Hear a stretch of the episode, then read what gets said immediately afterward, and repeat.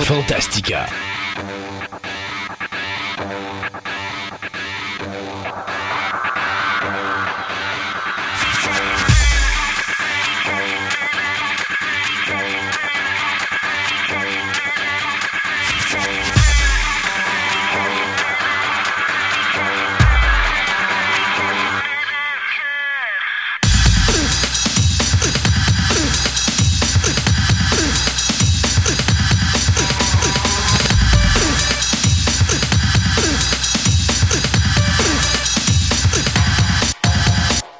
Sommes au mois de septembre, Oui. déjà. Déjà. On Les a- feuilles commencent à changer de couleur. Il commence. Euh, on a silencieusement traversé le cap des 7500 downloads euh, en, cette semaine. Je dirais même plus en fin de semaine. Et euh, on est rendu à l'émission numéro 33. Ben oui. Mon nom est Christophe Lassens. Je suis à côté de Sébastien Côté. Et pendant les trois prochaines heures, on va vous parler passion. Euh, plein de choses à l'émission. D'abord, euh, vous allez excuser mon euh, confrère Sébastien d'avoir une voix très masculine aujourd'hui. Ah oui, j'ai une grosse voix. Non, pas à ce point-là, là, mais oui, j'ai une voix un peu déraillée ce matin. C'est pas parce que t'as couché les fesses à l'air? Non. Non, c'est juste parce que t'es fatigué. Oui, ben, je suis fatigué, puis j'ai beaucoup parlé. Mais là, je te dirais qu'en fin de. Ben, au moment où on se parle, c'est terminé, là, mais euh, j'ai participé la fin de semaine dernière au Delirium euh, ludique de Québec, le premier. OK. Donc, c'est comme une formule euh, dodo et euh, bouffe inclus dans un. euh, pour du monde qui veut jouer à des En jeux de société. tu montes à une place pendant une fin de semaine, puis euh, C'est ça. t'es dans un hôtel, fait que tu joues, puis quand t'es tanné, tu vas te coucher dans ta chambre, tu redescends après, tu Exactement. Tu peux faire ça. Tu peux faire au- comme moi. Moi, j'ai amené mon lunch puis j'ai pas dormi là parce que c'était à Québec. là. C'était au euh, campus Notre-Dame-de-Foix à Saint-Augustin. là. OK. Donc, une belle place. Là. Oui. Puis c'est ça. ben, hier soir, j'ai veillé à 7 h. Donc, j'ai j'ai revenu à la maison aux petites heures du matin après avoir joué à des jeux de société toute la journée. Ah Donc, ça, va être un- ben, ça a été un gros succès. Donc, euh, je vous dirai tout de suite, il va en avoir un deuxième pour ceux qui sont intéressés. Puis, euh, il y avait plus que 200 personnes, je pense, qui ont participé. Wow. Donc, ça faisait un beau background de son. Donc, euh, tu montes un peu le son tout le temps toi-même. Mais là, j'ai la voix un petit peu. Masculine. de- de- pour pour ah, une oui. fois, j'ai l'impression de parler à un homme. je vais m'en aller. Bonjour, il est parti. Euh, hey, en passant, Seb, la semaine dernière, tu te rappelles, quand on a dit on fait la chronique de la rentrée, je t'ai dit il manque quelque chose. Oui, oui. Je suis sûr qu'il manque quelque chose. Ça se peut pas. Il me semble qu'il en manque une quelque part. Puis on a oublié une chronique nouvelle Ben qui oui. va sortir, qui est la chronique Profession Passion, dont je vais profiter de, ces, de cette introduction d'émission pour en parler. Euh, introduction, ben, la chronique Profession Passion, ce que ça va être, c'est une chronique où on va rencontrer des passionnés euh, ou des gens qui font un travail ou qui sont dans un milieu de travail par passion. Euh, Là-dedans, ben, plein, plein de choses. Je vous dirais, la première entrevue qu'on va vous présenter va probablement être au mois d'octobre, juste avant le concept de Québec. Où est-ce qu'on va avoir une entrevue avec euh, euh, Marie-Claude euh, Bourbonnais. Bourbonnais, c'est ça. Merci Mhm. de m'aider parce que je me trompe toujours dans son nom de famille. Euh, super entrevue d'ailleurs. J'étais vraiment content de l'entrevue qu'on Oui, a faite. super bon. Alors, ça, ça va être la première entrevue qu'on va passer, mais c'est des choses comme ça. là. Marie-Claude va être avec nous pour cette première, mais on a, voyez-vous, présentement, je peux déjà vous confirmer, on a un choriste qui va passer dans cette chronique-là. On a un fan de Transformers qui est tellement passionné qu'il construit ses propres voitures. Oui, oui, oui. Mais il ne se change pas, par exemple. Mais c'est ça, des, des choses comme ça. Et on va aussi avoir des du travail, des emplois euh, qui vont euh, être faits en rapport avec la passion. Euh, là, présentement, je travaille très fort pour aller chercher un, pompier volontaire. Pourquoi un pompier volontaire? Ben, c'est pour vous montrer à quel point ces gens-là font ça, pas parce que c'est pas un leur travail en c'est pas, ben, c'est pas leur travail. C'est c'est un rêve de faire une profession de ça, mais ils n'ont pas la chance de pouvoir le faire parce qu'il y a un nombre limité de personnes. Mais c'est quand même, la- on va vous présenter la différence entre un pompier volontaire et un pompier qui travaille tous les jours dans ce de domaine-là. profession. Parce qu'il y a une grosse différence. Et, euh, et tu vois vraiment que ces gens-là font ça par passion parce qu'il y a tellement de choses en jeu à chaque fois qu'ils sortent que leur vie peut passer d'une vie bien normale à une vie cauchemardesque. Oui.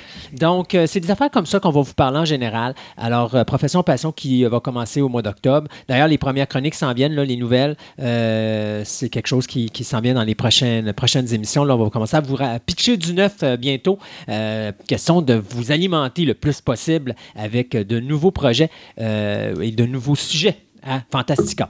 Euh, cette semaine, qu'est-ce qu'on fait? Ben, c'est la partie 2 euh, des euh, histoires secondaires chez Héritage. Comme je vous disais, moi et Gaëtan, on s'était assis là-dessus. C'était tellement long que finalement, on a décidé de couper ça en trois parties. De toute façon, on a fait six parties sur l'univers d'Héritage. Et je trouve que c'est normal qu'on fasse un trois parties additionnelles sur les histoires secondaires. La raison pourquoi je les passe les trois, un en arrière de l'autre, c'est parce qu'une fois qu'on embarque sur un sujet, c'est poche d'attendre un genre Ouais, ou autant le finir, puis après ça, on, C'est ça, puis après ça, ben, on va se on va passer prendre du- congé. de on va passer du, c'est ça, on va se passer du comique pendant un petit bout de temps, mais après ça, on va revenir. Euh, au niveau euh, du, des photographies, euh, Jocelyn Paquette va être avec nous aujourd'hui pour nous parler de la valeur de vos images. Qu'est-ce que vos images peuvent euh, valoir? Ce que vous avez dans vos garde-robes, des fois, là, qui c'est des vieilles photos, des choses comme ça. Jetez jamais vos négatifs, jetez jamais vos choses, parce que des fois, il y a peut-être des petites affaires qui pourraient vous rapporter des sous. On va parler de ça aujourd'hui. Euh, Andréane nous parle du, paranormal, du paranormal, pardon, plus précisément du triangle des Bermudes. Ouh, le fameux triangle. Et en table ronde de fin d'émission, bien, écoutez, on s'est gardé quelque chose parce que euh, on va pas l'annoncer dans nos nouvelles, mais l'acteur euh, Burt Reynolds nous a, coûté- nous a quitté pardon, depuis la dernière émission Oui. euh, à l'âge de 82 ans. Alors, on a décidé de faire une table ronde sur lui. Euh, c'est quand même un gros icône. C'est un des gros nom de- 60, 70 et Mhm. 80. Alors, euh, départ qui, moi, m'a un petit peu secoué, là, parce que là, tu m'as dit, tu te dis, euh, ouais, un autre, puis un autre, puis un autre. Puis là, tu te dis, c'est toute ton enfance. Puis j'ai l'impression que c'est là que tu te vois vieillir. Alors, hein, hein, on va parler de Burt Reynolds en fin d'émission aujourd'hui. Mais euh, tout ça pour vous dire que là, on arrête quelques instants, laissant le, chemin à nos commanditaires quelques instants, et on vous revient tout de suite avec notre premier segment des nouvelles.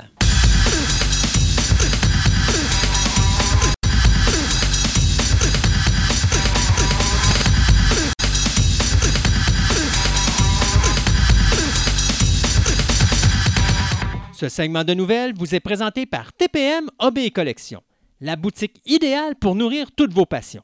Qu'il s'agisse de timbres, monnaies, cartes de sport, cartes Magic, des figurines, du comic book, voire même des cartes Pokémon, TPM OB Collection a décidé de se réunir à un seul endroit afin de vous donner le meilleur service possible. Vous pouvez aller voir leur local au centre commercial Fleur de Lys au 550 boulevard Wilfrid Amel, Québec, ou tout simplement aller visiter leur site web à boutique-tpm.com.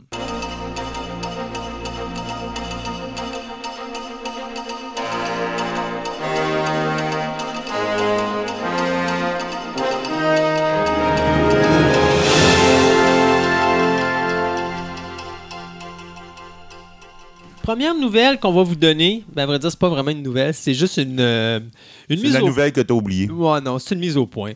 Euh,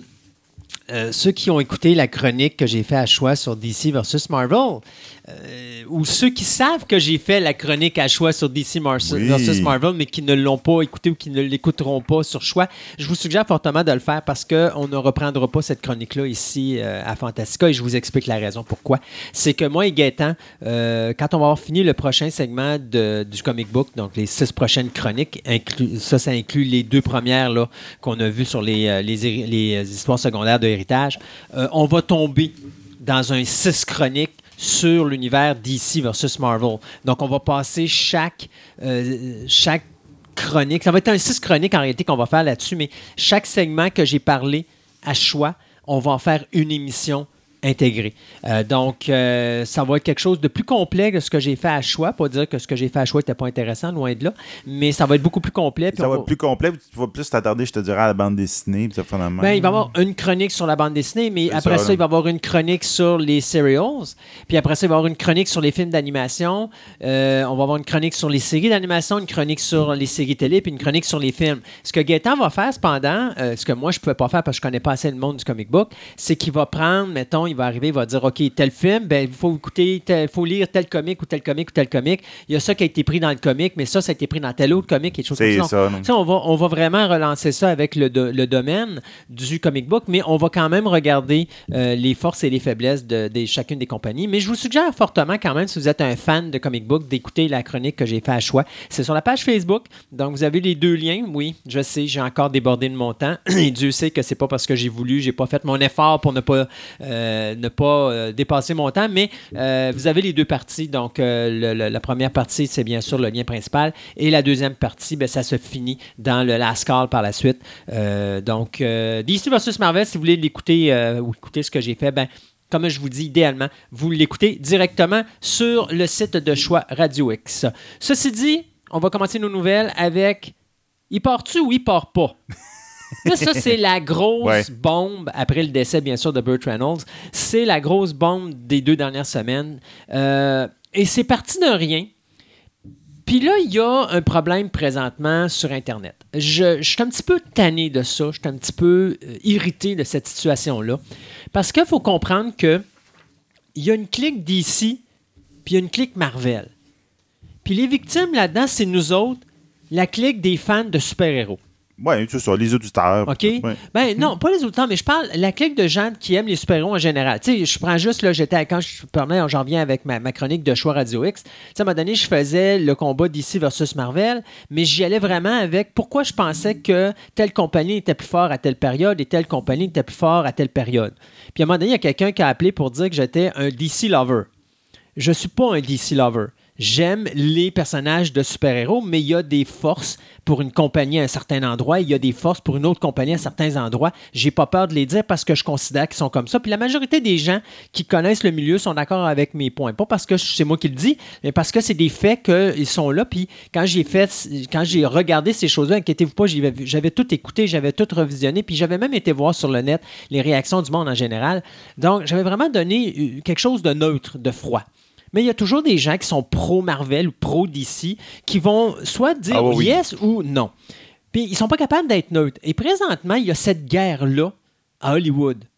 Parce que quand il y a des films de Marvel, il y a une clique d'ici qui vont bitcher le film de Marvel pour le faire crouler au niveau du box-office, au même titre que quand il y a un film de DC qui sort ou qu'il y a un problème qui arrive dans l'univers de DC, automatiquement la clique de Marvel s'en vont tirailler là-dessus pour faire crouler les box-office de ces films-là. Je trouve ça pathétique. Je le dis pathétique parce que c'est nous autres, les fans de super-héros, qu'on est victimes là-dedans, parce que ça nous coûte des œuvres après ça. Parce que les films sont pas si mauvais que ça. Il y a des gens qui crachent sur DC, euh, DC Comics au niveau des films. Oui, c'est pas parfait. Oui, c'est beaucoup moins bon que ce que Marvel fait. Mais moi, Justice League, j'ai du monde qui me disent que c'est un gros char de trois petits points. Je suis pas d'accord. Je pense que Justice League est beaucoup mieux que ce qu'était Batman vs Superman. Ah, totalement. OK? Et de voir des gens qui, juste parce qu'ils n'ont pas aimé Batman vs Superman, vont cracher leur venin sur ce film-là sans même le voir. Tu sais, moi, là, je crache mon venin des fois sur des œuvres comme Halloween, le remake, là, je crache mon venin là-dessus. Mais c'est comme je dis, c'est pas parce que je déteste le film ou que le film est mauvais ou il est pas, ou il est pas ci ou il est pas ça. C'est parce que je ne respecte pas l'idéologie qui est en arrière de Halloween. C'est-à-dire, on prend un film, on efface ce qui a été présenté au cinéma, on efface l'histoire parce qu'on considère que notre version 2 va être meilleure que tout ce qui a été fait. C'est ça. Au lieu de simplement faire un remake puis nous laisser tranquille avec notre univers. Moi, c'est juste ce point-là. Pour le reste, je l'écouterai pas le film Halloween, je le boycotte. Mais ça veut pas dire que le film va être mauvais. Puis ça veut pas dire que je vais dire aux gens allez pas l'écouter. C'est pas ça que je dis. Je dis moi je l'écouterai pas. Voilà mes raisons pourquoi moi je l'écouterai pas. Puis je trouve ça poche qu'à Hollywood présentement on s'en aille dans cette direction-là. Mais les gens vont l'écouter, puis ils vont aller au cinéma, puis il va probablement être bon. Les premières critiques sont excellentes. Euh, il y a eu un, salon, du- pas un salon, mais un salon, euh, un événement du film à Toronto, puis il a été présenté en avant-première là, et les critiques sont majoritairement positives. Mais moi, je ne l'écouterai pas. C'est Ah mon ouais? droit parce que j'ai une raison pourquoi. Moi, je suis pas d'accord avec la raison d'être de ce film-là, au même titre que je n'étais pas d'accord avec Superman Returns, puis au, euh, au même titre que je suis pas d'accord avec Terminator 3 ou même Robocop 2 qui est en train de se faire présentement. Je suis pas d'accord avec ces projets-là qu'on efface l'histoire parce qu'on la déteste, puis que nous, on pense qu'on est meilleur que les autres, qu'on va faire autre chose. DC et Marvel, présentement, c'est le même problème. Nous, les victimes, les fans de super-héros, on va se faire couper nos vives parce qu'il y a des gens qui sont pas assez intelligents pour comprendre que si t'aimes pas ça, c'est une affaire. Si t'es pas d'accord avec ça, dis je suis pas d'accord avec ça parce que j'ai rien à foutre des films de DC parce que je suis un fan de Marvel. D'accord, mais bitch pas le film si tu l'as pas vu. Ben non, c'est ça. Alors, arrive une, euh, une- une histoire cette semaine où est-ce que on, on est en train de faire le tournage de Shazam, la version Captain Marvel de DC Comics. J'embarquerai pas l'histoire de Captain Marvel. Ouais, c'est ça, c'est mêlant, là, pour écoutez, écoutez ma chronique à choix, je la raconte au complet. Ceci dit, DC euh, et Warner Brothers essaient de négocier avec Henry Cavill pour qu'il ait un caméo dans le film Shazam. Ouais, Superman, c'est comme le, le- le fan de. ben, Shazam est un fan de, de Superman. Exactement. Puis euh, d'ailleurs, c'est le seul individu dans les super-héros qui peut vraiment passer une paire de claques à Superman, Ouais, c'est Shazam. ça. Parce que Shazam utilise de la magie. Et Superman, sa faiblesse autre que la kryptonite, c'est la magie. Alors, tout de suite, les. Tout de suite, tout de suite sur le web, automatiquement, c'est Cavill quitte DC. DC met à la porte Henry Cavill. Cavill ne fera plus Superman, blablabli et blablabla. C'est comme. Tout de suite, on a sauté là-dessus encore pour essayer de discréditer DC Comics, de détruire leur ligne de film pour essayer de décourager un film qui s'en vient bientôt qui est Aquaman. Puis c'est sûr que c'est ça que ça vise à miner le box-office d'Aquaman. Ah, c'est sûr. Donc, tu sais, tu vois ça, puis là, tu te dis, c'est quoi la joke? Fait que moi, là, je suis allé sur Internet, je suis allé sur des sites où est-ce qu'il y a vraiment des journalistes qui sont portés à, la- à- à l'écoute de cette news-là parce que c'est une rumeur. Il y a encore les stupides rumeurs que, tu sais, les gens partent n'importe quoi puis ils prennent pas conscience des effets secondaires que ça a. Alors voilà ce qui se passe. Il n'y a, pas- il y a pas eu d'entente entre Harry Cavill et DC Comics sur la présentation de Shazam. Donc, Cavill a dit Je ne participerai pas à Shazam. Il n'est pas dehors. Ben non. Il n'est pas à porte. C'est juste que présentement, à cause du mauvais box-office, entre guillemets, parce que c'était quand même pas si pire comme box-office, mais quand même, pour DC, c'est un échec. Malgré l'échec de Justice League, DC a décidé de plus faire d'autres projets autres que ceux qui sont sur la table présentement. C'est-à-dire que les projets de Man of Steel 2, les projets de Justice League 2 sont mis sur la glace. Oui. Donc, ça, c'est des projets où Henry Cavill devait participer principalement. Là, Cavill se retrouve avec plus de projets devant lui. Au même titre que euh, Ben Affleck est plus sur le projet de The Batman, qui est un prequel à la Justice League, qui devrait nous présenter les origines de. Un peu comme Joker va faire. Mais ça, on va en revenir dans quelques instants. Donc, Henry Cavill n'a pas démissionné de, de- de son rôle de, de Superman. Non. Il n'a pas quitté DC Comics. Mhm. DC Comics l'ont pas mis dehors. D'ailleurs, le euh, représentant de Henry Cavill, qui est son manager ou son agent, a bel et bien dit écoutez, inquiétez-vous pas, la soute est encore dans le garde-robe. Et je vous dis ça mot à mot, les termes qu'il a utilisés. La soute est encore dans le garde-robe. Ça, ça veut dire que Henry Cavill, c'est encore pour le moment où on se parle, Superman.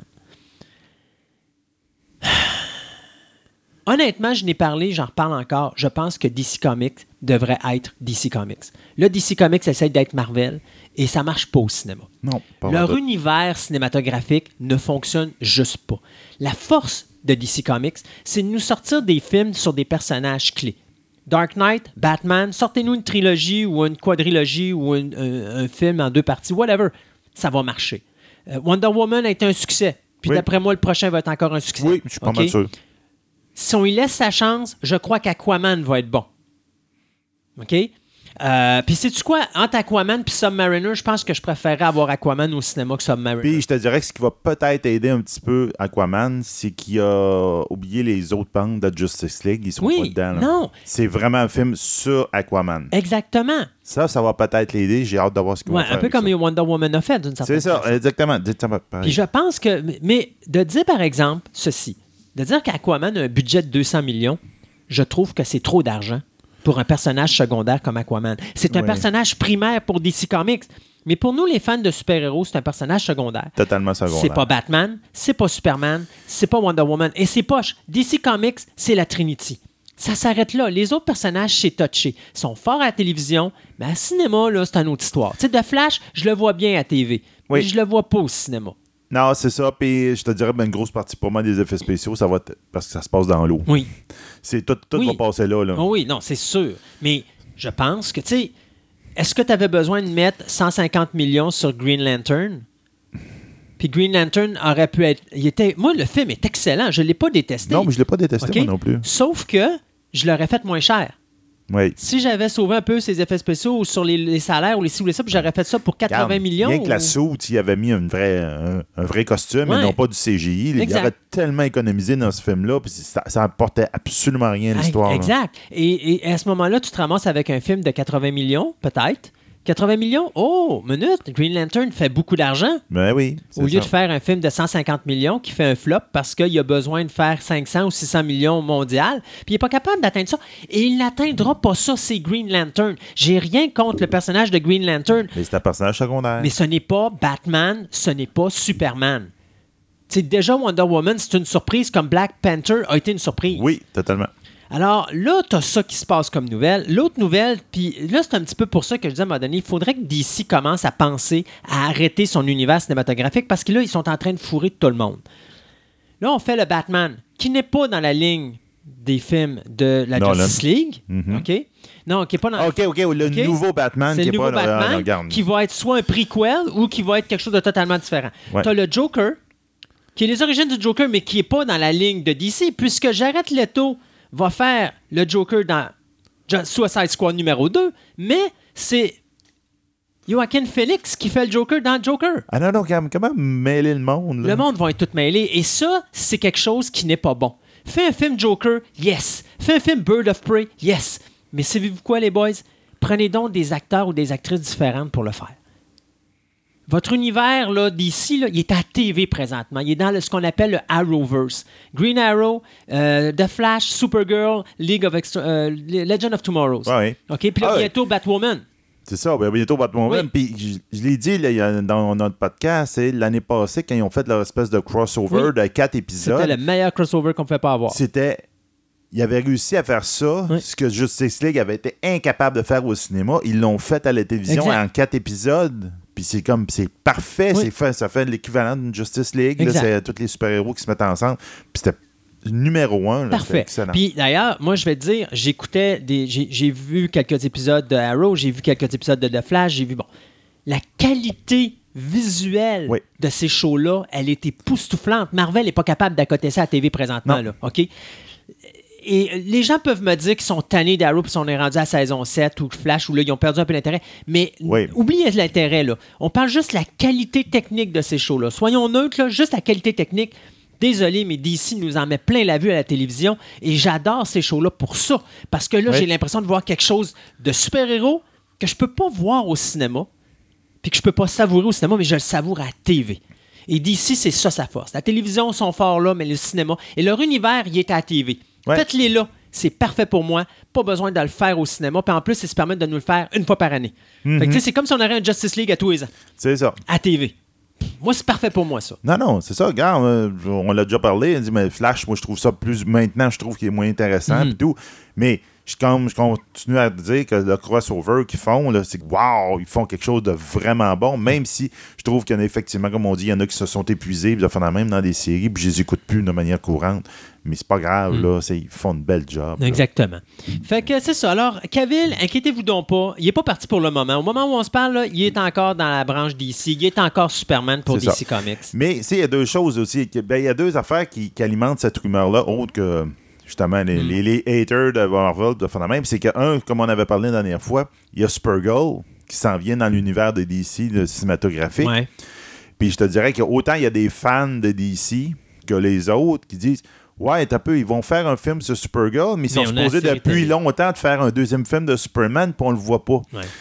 Donc, ils ont comme l'impression qu'il est en train de se faire tasser par sa cousine pour prendre sa place. Ouais. Il y a du monde qui ont cette impression-là. Est-ce que c'est ça qui va se Ouais. produire? Surtout qu'ils ont l'air de vouloir faire quelque chose de plus, un peu comme tu disais, Ouais. de changer un peu l'univers de la cinématique de DC pour pouvoir peut-être plus fitter avec Dans des l'idéologie. one-shots, un bar, puis des. des- tu sais, mais Donc, puis d'ici sont forts. Tu sais, si tu regardes des films d'animation, là, ils font ça beaucoup. Hein. Les films d'animation, présentement, là, sont les tops au niveau du film d'animation. Il n'y a personne Oui, qui les oui, égale. oui. OK? Puis on parle d'animation 2D. Là, Euh, et vous allez regarder ça. Ils ont trois branches différentes de films d'animation. La première, ils ont l'univers 66. Le deuxième, ils ont l'ancien univers de comic book. Le troisième, ils ont Rebirth et ce qui vient après. Donc, euh, tu regardes ça, puis si tu connais pas tes univers de comics, là, t'es fait à l'os parce que t'es perdu dans tes films d'animation. Il faut pas qu'ils tombent là-dedans au cinéma. Parce qu'un film d'animation, c'est pas grave. Au cinéma, ça te tue, cette, cette situation-là. Et je pense que ça, c'est le danger de DC Comics. Ils pitchent leurs œufs partout, présentement, au lieu de se concentrer dans ce qui sont de bon, c'est-à-dire des films indépendants, puis on n'a pas besoin d'avoir une Justice League. Là. Ou si vous faites une Justice League, mettez-nous des personnages, puis à un moment donné, quand on les connaît bien, ces personnages-là, vous nous foutez tout ça dans un film, puis là, c'est comme, waouh, on les a tous dans le même. Tu sais, ça. là. Puis la, la deuxième euh, nouvelle qui est reliée à ça, qui, qui alimente cette affaire-là, c'est que Harry Cavill, présentement, a décroché le rôle du personnage principal dans la série de Netflix The Witcher. Witcher, ouais. Et Harry Cavill est un fan fini de Witcher. Ouais. Il joue aux jeux vidéo, il connaît les livres, la même, c'est un fan fini de cet univers-là. Et lui, il embarque là-dedans là, à 100%. C'est probablement pour ça aussi que même si le monde trouve que le casting visuel est peut-être pas extraordinaire, Mhm. ils disent, tout le monde se dit, il est fan de la série, c'est sûr qu'il Mhm. va bien jouer le personnage. Puis Netflix, faut Donc, il y a comme un, Ouais. l'acteur, il y a comme un, un trip de, de vraiment comme Mhm. il embarque à 100% dans quelque chose, même je te dirais à 150%. Et le monde, on, comme, tu sais, il voit comme son intérêt, lui, pour jouer Superman, qui, avec tout ce qu'on s'entend, puis de la même, qui est diminué. Donc, ça, ça aussi, ça alimente Mais la tu sais. Netflix, là, c'est 10 épisodes. Fait que tu sais, c'est pas, c'est pas comme 6 mois de travail, là. Ouais, ben c'est ça, ben c'est 10 épisodes, mais on s'entend que c'est des. euh, c'est- beaucoup de tournage. Ben, c'est, ça peut pas Puis ça être va marcher, plus- puis ça va marcher, ça va marcher. C'est pas plus que 6 à 8 semaines. C'est deux mois dans l'année. C'est pas catastrophique. C'est là. pas catastrophique. C'est pas comme s'il serait sur mais- un show de 22 épisodes comme Arrow. Ah, ça, c'est sûr. Là, ça, Mais c'est ça, 9 ça mois alimente, la, ça alimente l'argument, puis ça voit aussi l'intérêt de l'acteur versus Mais non, le- mais un faut- projet versus l'autre. faut puis qu'il vive le gars. Ben il se oui, passe rien dans son univers. Je comprends qu'il aille chercher une job ailleurs, mais Ben oui. ça veut pas dire qu'il fera plus Superman parce qu'il va travailler euh, une couple de semaines sur un show télé. Là. Tu comprends? C'est sûr, mais ça alimente l'argument. C'est sûr que ça alimente. C'est ça l'affaire. C'est sûr. Ouais, là, c'est à ton tour. Ah, ben oui, hein. On a dû faire un bon bout On a presque 20 minutes là-dessus. Eh boy. Euh, regarde, on- il y a plusieurs, plusieurs semaines, on avait parlé que les États-Unis avaient changé les règles sur Internet par rapport à ce qu'on appelait la neutralité de l'Internet. Donc, ça faisait qu'ils étaient capables de. ben, je pense que c'est pas encore actif à, à 100%, là, mais ils vont être capables de moduler les prix en fonction de. euh, de, de- de ton utilisation ou encore de où est-ce que tu vas. Ben là, euh, ben l'Europe, c'est pas un petit peu mêlé de ça. Euh, Ben, ils n'ont pas encore embarqué dans la neutralité de l'Internet, mais ils ont rajouté euh, le Parlement européen, ont rajouté deux lois, ben, plusieurs lois encadrant l'Internet, dont deux articles spéciaux, le 11 et le 13, qui en grosso modo s'appellent le Link Task et le Upload Filter. Qu'est-ce que ça veut dire? Deux choses. Le premier, le link ta- tax, en fin de compte, c'est que ça vise principalement les géants, donc Google et Facebook, que ça va les obliger de payer des privilèges pour faire des liens versus d'autres sites. OK. Donc, l'autre site a des droits d'auteur. Si tu le links, faut que tu payes. Ben voyons donc. C'est ça. Donc, ça va principalement endommager tous les petits sites. Ouais. Les- surtout les petits sites, parce que les autres seront incapables de payer ces taxes-là. Donc, à ce moment-là, ils seront plus capables de soit de donner de, de- bon, on ne pourra plus donner le lien versus la nouvelle en question, tout simplement. Donc là, à ce moment-là, euh, il y a déjà, c'était déjà appliqué en Espagne, je me rappelle bien, une affaire semblable. Mais là, euh, puis des sites style, euh, mettons Wikipédia, il ne sera plus capable aucunement de donner des liens ou encore de citer des références de d'autres sites web. C'est complètement stupide. ils seront C'est- totalement incapables. C'est une encyclopédie. C'est comme si tu disais j'ai un livre, c'est une encyclopédie, mais je vous donne pas mes références. Ouais, c'est ça. Complètement ridicule. Ah non, c'est ridicule. Le gars, le monde capote avec ça. Il dit, voyons, que c'est ça, cette affaire-là? Et le deuxième euh, article, en fin de compte, ça va vi- viser principalement les petites entreprises ou les, les, les small. En fin de compte, il va obliger à mettre comme un code d'identification en arrière de chacun des, euh, des liens ou des affaires même qu'ils vont mettre pour pouvoir faire un suivi des copyrights. Donc, en fin de compte, un peu comme YouTube, tu sais, t'as pas le droit de mettre telle musique sur ta musique. Donc là, il y a un espèce de scanner qui regarde, dit Oh, oups, t'as cette musique-là, il y a des droits d'auteur, t'as pas le droit de mettre ton, ton vidéo, on l'enlève. Ben là, ils vont oublier ça, euh, obliger ça à tout le monde. OK. Donc là, à ce moment-là, c'est quand même correct. Mais là, on regarde, je te dirais qu'il va y avoir plein de niaiseries dans ce temps-là. Là, il va y avoir du monde qui vont, euh, qui vont frauduleusement dire Ben, il y a des copyrights de moi, de moi là-dedans, puis ça fait la même. Puis là, regarde, ça va faire fermer des sites, puis ça fait. Donc, euh, c'est pas extraordinaire. Euh, Je trouve que c'est vrai que l'Internet n'est pas légiféré, mais c'était une bonne chose à la base parce que c'était comme un peu, Ouais. c'est un, Un bric-à-brac un bric-à-brac, mais euh, c'était quelque chose de libre, Ouais. mettons, euh, de penser. L'Internet a même. toujours, été a toujours appartenu au mo- monsieur et madame tout le monde. C'est ça. Mais, mais de plus en plus, ben, les compagnies ou les gouvernements sont en train d'essayer de mettre la main sur l'Internet pour dire l'Internet doit dire ce qu'on pense, Ouais.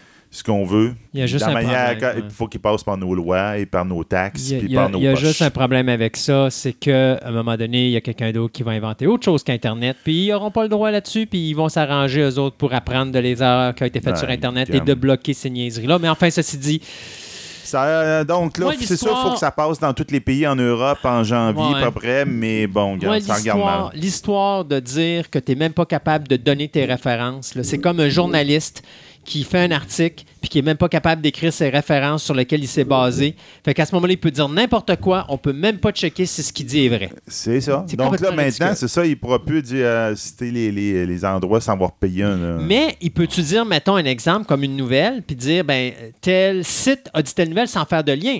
Ben peut-être. C'est ça l'affaire. Là, c'est, là, va falloir. C'est comme une loi. hein. Donc, tu sais, un ouais, n'est pas final. Donc, là, euh, le temps que ça s'écrive puis qu'il y a quelqu'un qui comprenne qu'est-ce qu'il a marqué. Ah, n'importe quoi. Hey, deux petites euh, nouvelles rapides. La première, notre amie euh, britannique euh, Kate Beckinsale a annoncé récemment que pour elle, les films euh, de grand budget et des choses comme ça, c'est pas mal terminé. Elle a décidé qu'elle allait faire du underground movie et par le fait même, elle a annoncé également que le dernier Underworld, soit Blood Wars, qui se termine en cliffhanger, euh, ben, elle sera pas là parce qu'elle a décidé que c'était terminé les Underworld. Elle fait plus de super grosses productions. Elle dit d'ailleurs que les pires expériences de sa vie ont été sur des grosses productions. Alors maintenant, elle a décidé qu'elle allait se concentrer uniquement sur les films underground. Donc, euh, plus d'Underworld pour Kate Beckinsale, à moins qu'il y ait un gros chèque avec plein de zéros au bout. Malgré que, rendu où est la saga présentement, je pense qu'on essaye de, de- de-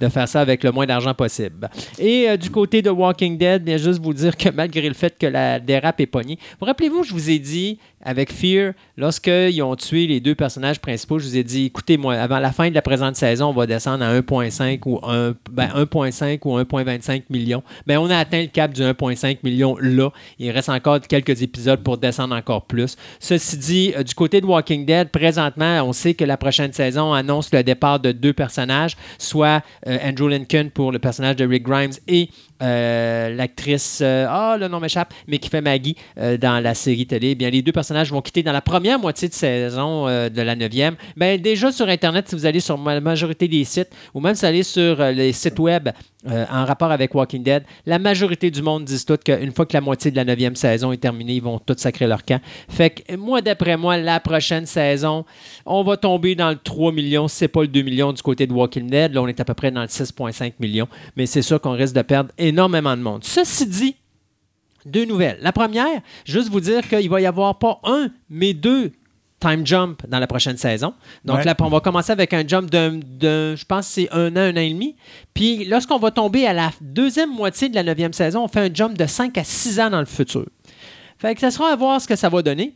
Euh, la deuxième affaire, ben, c'est que AMC, eux autres, ils ont dit écoutez, nous, on est parti encore pour 10 ans avec Walking Dead. Mais rappelez-vous ce que je vous ai dit un show qui renouvelle pour 3 ans, un épisode. Un show. Un poste de télévision qui renouvelle un show télé pour, pendant trois ans de temps alors que le show n'a même pas un million d'auditeurs, et je parle ici de Into the Badlands, ben, ça veut dire qu'ils n'ont pas vraiment tant d'au- d'auditoires que ça. Ou sinon, euh, ben, il faudra voir ce qui va se passer si Walking Dead descend trop drastiquement. Là. Mais on sait que Fear est déjà renouvelé pour une cinquième saison. Ouais. Puis là, on nous annonce qu'on veut faire encore 10 années de plus avec Walking Dead. moi, d'après moi, s'il toffe 3-4 ans, ça va être beau. là. Ouais, non, c'est ça. Depuis le début, il dit Ah, on voit pas quand est-ce que ça va finir. Ben, Ouais, ben là, je pense que nous, on commence à le voir. Ouais, c'est ça. Nous autres, on le voit arriver. Euh, une petite dernière de ton bord? Ouais, une petite bien rapide. Euh, c'est juste pour dire au monde, euh, je sais pas s'il y en a qui avaient suivi la série euh, OA. C'était- C'est O puis A. OK. Avec OA là, en français. Là, qui était une série, je te dirais, extrêmement bizarroïde, OK. vraiment, qui a eu quand même un très, très gros euh, fanbase. Où on suivait euh, une personne, je me rappelle bien, elle s'appelait Prairie. Puis là, c'était toute une histoire un peu sur le bord du. Prairie, elle euh, avait une petite maison quelque part? non. en fin de compte, il était disparu pendant bien longtemps, puis Ok. elle revient chez ses parents, puis. Puis là, tout le monde essaie de comprendre comment ça se fait. Puis là, elle explique une histoire à bracadabrande, comme quoi qui était enlevé pour quelqu'un qui essayait de trouver un moyen d'aller dans. Ça devient du fantastique à un moment donné. Je ne compterai pas l'histoire parce que c'est une grosse partie de du fun j'écoutais le show, c'est de voir l'histoire évoluer, de voir le mystère évoluer. Mais c'est pas tout le monde, c'est vraiment, vraiment pas tout le monde. Il y, en a que, il y en a qui vont détester, mais sincèrement, mais il y en a d'autres qui vont trouver ça intéressant puis vont vouloir continuer. Donc, pour ceux qui, euh, qui veulent continuer, il y a une saison 2 qui va être faite. Euh, en juin dernier, ça a été terminé le tournage. Donc, la, euh, la nouvelle série va s'appeler, le premier épisode va s'appeler justement L'ange de la mort, Angel of Death. Donc là, on verra bien ce que ça va compter. Ça va prendre l'histoire où on était rendu. Donc, je ne compterai pas où est-ce qu'on est rendu parce que ça va Non, vraiment non, faut pas des les punchs. Donc, euh, ça risque d'être bien intéressant. À la base, l'actrice, c'est elle qui faisait la production, qui a fait l'écriture. Elle faisait tout. Là. Donc là, elle s'est retirée un tout petit peu de, de la mise en scène. Ça fait même, elle a donné ça à quelqu'un d'autre. Mais on va avoir encore son sa touche, mettons, parce que c'est elle qui va l'avoir écrit, etc. Donc, euh, pour les fans de la série, ben, ça s'en vient tranquillement. Ils sont en pleine post-production présentement. Donc, ça va se diffuser sur Netflix euh, prochainement, mais on ne sait pas vraiment quand. Moi, j'ai l'impression faut automne, peut-être au. euh, C'est-tu américain ou c'est euh, étranger? euh, Parce qu'il faut le demander maintenant avec Netflix, ils font, des, avec ils font des Netflix, séries c'est ça, partout. là, là. c'est ça. Euh, c'est- ça a rapport, c'est américain, mais c'est ah, comme tournage, je te dirais que c'est extrêmement européen là, comme style. C'est quasiment. euh, comment on pourrait Mais je veux ça? dire, c'est pas russe, c'est pas, euh, pas néo-zélandais. Je te pas- dirais que c'est du, du cinéma de répertoire. Ouais. C'est qu'on voit le look là, différent vraiment du cinéma normal. Ben ça, c'est de la télévision de répertoire. OK. Rendu là, là c'est vraiment ça. C'est bon, on s'arrête quelques instants euh, pour deux chroniques et on revient tantôt avec le deuxième segment des nouvelles.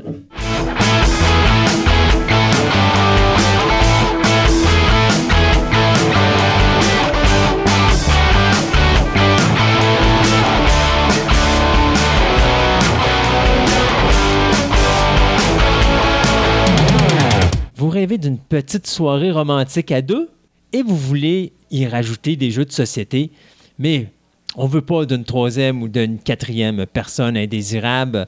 Donc, Yann, tu vas nous proposer des jeux à deux aujourd'hui dans les jeux de société? Bien sûr. Allons-y donc. OK. Mais comme les anciennes chroniques, euh, je parle toujours d'un jeu plus vintage, plus classique. Ben, je pense que le vintage des, des- des jeux euh, à deux, c'est ben, Battleship, on s'entend. il, y a, il y a- il y a pratiquement le seul, c'est le, probablement le seul jeu qui existe qui est à deux, entièrement à deux. T'es conscient que là, tu viens de scraper complètement mon intro de chronique parce qu'un jeu romantique joué à Battleship, ça va pas ensemble. Ah ben là. Mais on s'entend que ça peut être romantique de détruire l'autre pour mieux la cajoler. Ouais, ou la remonter, oui, effectivement. Mais euh, moi, je- oui, effectivement, Battleship. Puis Battleship, c'est le fun. Il a, il a modernisé aussi maintenant. Tu as les Battleship électroniques. Oui. Et ça, moi, j'ai mon Battleship électronique Star Wars et je raffole de ça avec tous les petits bruits des vaisseaux et les films et les ci et ça. Mais euh, le, le Battleship électronique, ce qui est bien et pas, c'est qu'on peut jouer seul. Oui. Ouais, mais ça enlève le plaisir de jouer à deux. Sauf si euh, pour ta soirée romantique, tu es tout seul puis tu as envie de te faire de la romance à toi-même. Il y a ça aussi. Voilà. Fait que, euh, non, fait que dans les jeux vintage, il y a probablement Battleship qui est probablement le seul jeu. Mais il existe maintenant des jeux qui sont entièrement euh, faits pour jouer à deux. Dans cette série-là de jeux, il y en a plusieurs qui dérivent de jeux euh, qui existent vraiment dans, pour, pour plusieurs, mais qui ont fait une spécialité pour jouer à deux. Je pense à Agricola, qui ont un gros jeu, c'est un, un- c'est un énorme jeu. On peut jouer à 4, on peut jouer à 5, on peut jouer à 6, mais ils ont fait une variante qui est tout seul, c'est une boîte tout seul, puis c'est vraiment écrit jeu à deux dessus. C'est euh, Agricola, terre d'élevage. Donc, c'est un jeu, dans le fond, c'est le même principe. faut jouer, faut ramasser des, des animaux. Euh, nos animaux s'accouplent, ils font des bébés. Bon, faut remplir notre champ. Puis, à la fin de la partie, ben, celui qui a le plus de points selon les animaux vont gagner. Euh, fait que c'est un peu ça. Il y a des jeux euh, à deux. Bon, euh, on parlait à deux, mais là, on, s'entend que le jeu des échecs, le jeu de dames, euh, c'est des jeux vintage qui existaient. Il y a un jeu qui nous vient du Japon qui s'appelle Kamisado. C'est un petit peu le pendant des échecs, c'est un petit peu le pendant des dames mélangé. Le, but du jeu, dans le fond, c'est on est des tours. Puis le plateau, il est multicolore. Il y a plein de couleurs. Euh, on est des tours, puis la tour, le- notre but, nous autres, c'est d'aller porter notre tour sur la ligne adverse. Donc la première ligne. Et euh, la manière de fonctionner, c'est que les pièces avancent toujours vers l'avant. Euh, On peut aller en diagonale, mais on peut jamais reculer ni aller de côté. La tour, si elle est bloquée par une tour adverse ou une, une de nos propres tours, on peut plus avancer. On peut pas les pousser, c'est des tours. Mhm.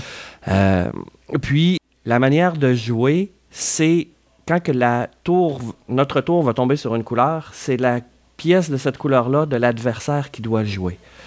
Donc, si moi, j'avance ma pièce brune sur une case jaune, ben, l'adversaire doit jouer sa pièce jaune. OK. Et lui, s'il avance sur la pièce sur une case bleue, moi, je dois jouer ma pièce bleue. Et ainsi de suite. Fait qu'on est capable de planifier nos mouvements. On est capable, un peu comme les échecs.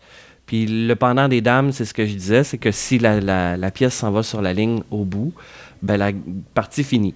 Il y a une variante qui joue à ce jeu-là pour faire plusieurs parties. Donc la pièce qui s'est rendue sur le bout, on va mettre un petit pion dessus. Et cette pièce-là est devenue comme une reine. Donc, elle est plus puissante. On peut pousser les autres tours si on est bloqué. On peut, il y a plusieurs ma- ma- manières de jouer. Donc, Camisado, euh, c'est un petit jeu à deux.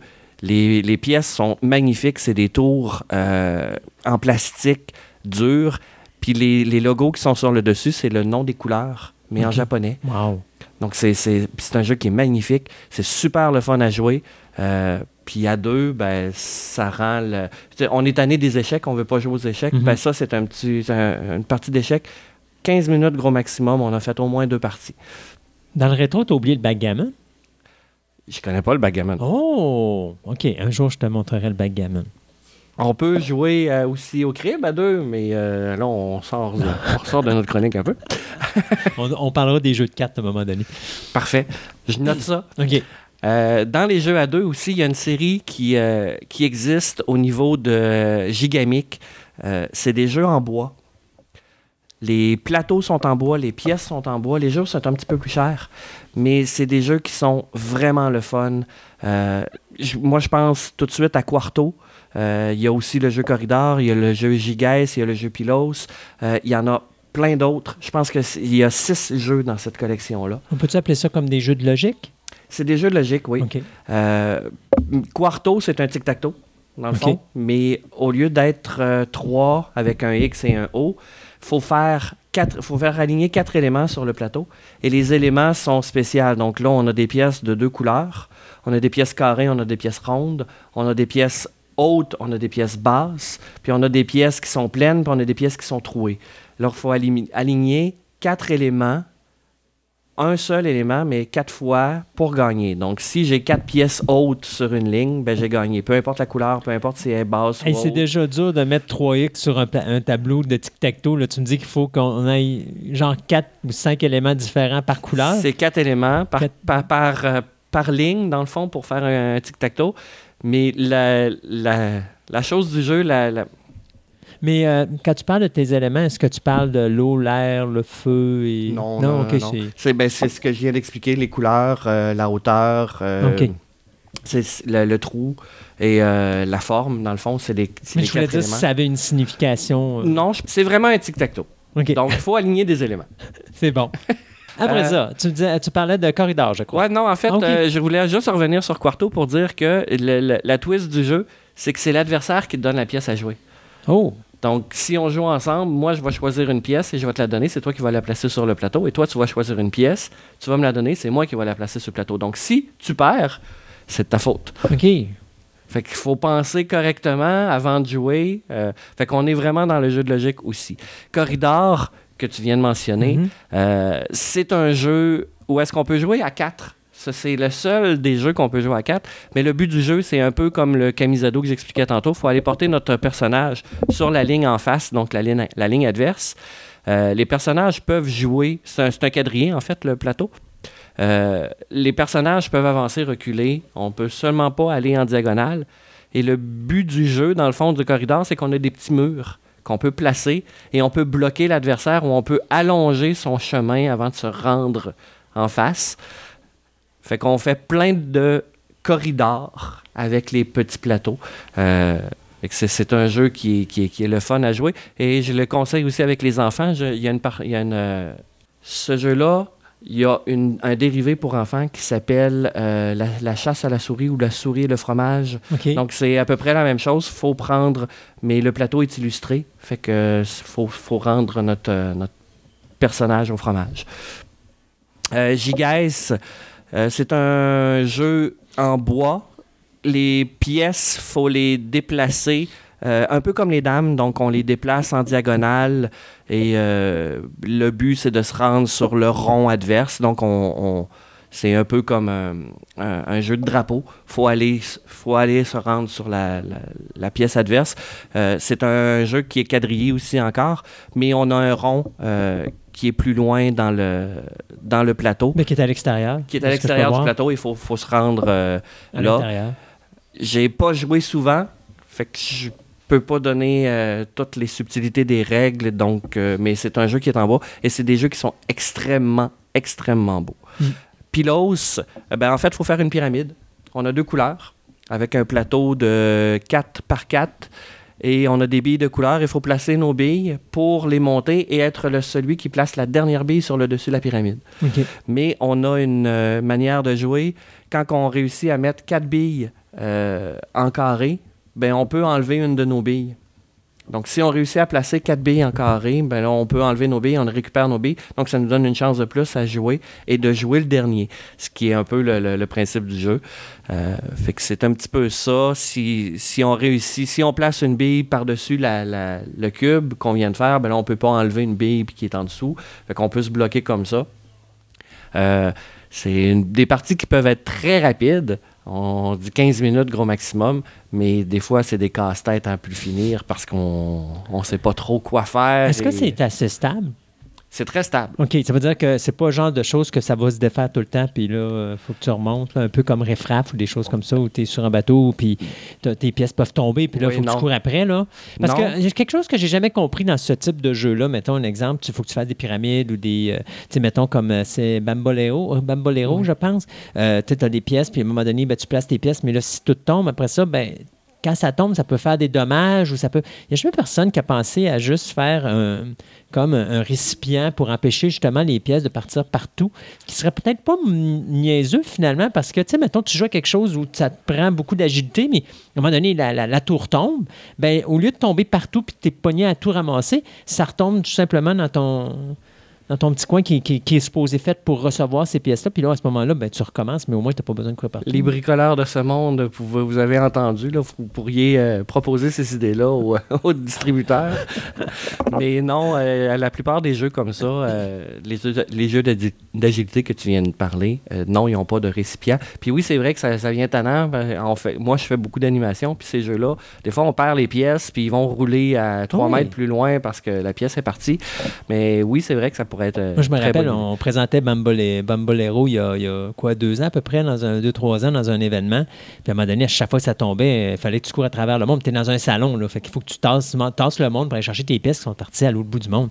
J'ai jamais compris pourquoi il n'y a jamais personne qui a pensé à ça. Mais enfin, Mais euh, pour en revenir à toi, à ce que tu disais, Pilos, Oui.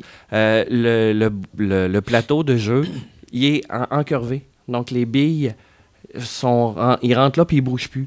Donc ils, ils vont pas se promener. C'est vraiment le plateau, il est vraiment fait pour ça. Puis comme je dis, c'est des jeux qui sont en bois, donc les, les jeux sont très solides et sont très beaux. Hmm. Euh, On parle moi, de combien à peu près pour un jeu? euh, c'est 50 dollars pour la version, la grosse version, mais il existe pour la plupart de ces jeux-là une version voyage qui est toute petite, ouais, qui est dans aux alentours de 25 dollars. toujours en bois? Toujours en bois. Oui, OK. Euh, le dernier jeu que je veux présenter, c'est un petit nouveau qui vient de sortir, s'appelle Santorini. Euh, c'est un jeu où est-ce qu'on va placer nos personnages sur une île et on construit des bâtiments. Donc, on est dans la Grèce, donc les bâtiments sont blancs, c'est des tours blanches avec le cap bleu sur le dessus. Tout le monde voit l'image de la Grèce et des îles, grecques. Euh, donc, c'est un peu ça le, le- le principe du jeu. Et le but du jeu, c'est d'amener un personnage sur la troisième étage d'une tour. Donc, si on réussit à faire ça, on a gagné la partie. C'est un jeu qui joue à deux. à toutes les tours, on va déplacer notre personnage et on va construire. Si on est euh, à côté d'une place vierge, ben, on va construire un premier étage. S'il y a un premier étage qui est déjà construit, on peut construire un deuxième étage. Et ainsi de suite. On peut construire un troisième étage. Mais le but, c'est de se rendre sur le troisième étage. Donc, une fois de temps en temps, notre personnage va devoir monter sur le premier étage d'un building pour être capable de monter sur le deuxième et finalement réussir à monter sur le troisième. C'est-tu où ça ressemble un peu à Rhino Hero? Rhino Hero, le but, c'est de construire une tour. Tandis que. Avec ton Rhino à l'intérieur? Oui, mais le, le- le but, c'est de se débarrasser de ses cartes dans Rhino Ouais, Hero. OK. Donc, tandis que lui, il faut vraiment se placer euh, sur le troisième étage. Et l'adverse, l'adversaire, lui, peut empêcher quelqu'un d'aller sur le troisième étage en plaçant un cap bleu sur le dessus. En, en mettant le cap bleu, donc cette tour-là ne peut plus accueillir personne, donc il faut recommencer. OK. Fait que ça peut être un- quand même assez long. Et le jeu vient avec des cartes de dieux grecs qui nous donnent des pouvoirs spéciaux pour chacun de nos personnages. Fait que les parties peuvent être complètement différentes d'une fois à l'autre, tout dépendant de la carte de dieu que vous, avez- choisie. Euh, J'en ai un, par exemple, qui nous permet de se déplacer deux, fois avant de placer, de construire. Il y en a un autre qui peut, se- qui peut monter deux étages au lieu de monter seulement un étage, il peut monter de deux étages à partir du bas. Donc, ça rend les games un peu plus intéressantes, ça rend les games un peu plus euh, compliquées. C'est encore là un jeu de logique, il faut penser à nos mouvements avant de jouer. Fait que, j- quand que tu as fait ton introduction, tu parlais de jeux romantiques. La plupart des jeux que j'ai là, euh, il faut faire attention parce Ouais. que si on gagne, ça voudrait dire qu'on est plus logique que notre partenaire. Ça peut peut-être insulter les, Ouais. Ou encore, tu, tu peux être euh, tout simplement plus brillant et laisser gagner l'autre personne pour avoir. ouais, te euh, faire prendre comme oh, j'ai pitié de toi. Puis. hey, euh, rapidement comme ça. Euh, Quasimodo, c'est euh, deux joueurs. Camisado. Euh, Camisado, pardon. C'est deux joueurs. On parle d'une partie, ça peut durer combien de temps à peu près? C'est. euh, si on joue seulement une seule partie, ça peut- c'est 10 à 20 minutes. OK. Donc, c'est même assez court. Mais on peut faire une campagne, comme j'expliquais tout à l'heure, avec la pièce qui va se rendre au bout, avec euh, la reine, dans Ouais. le fond. Fait qu'on peut faire une campagne, ça peut être euh, une heure, une heure et demie, tout Oh, dépendant du nombre de, de parties qu'on veut jouer. OK.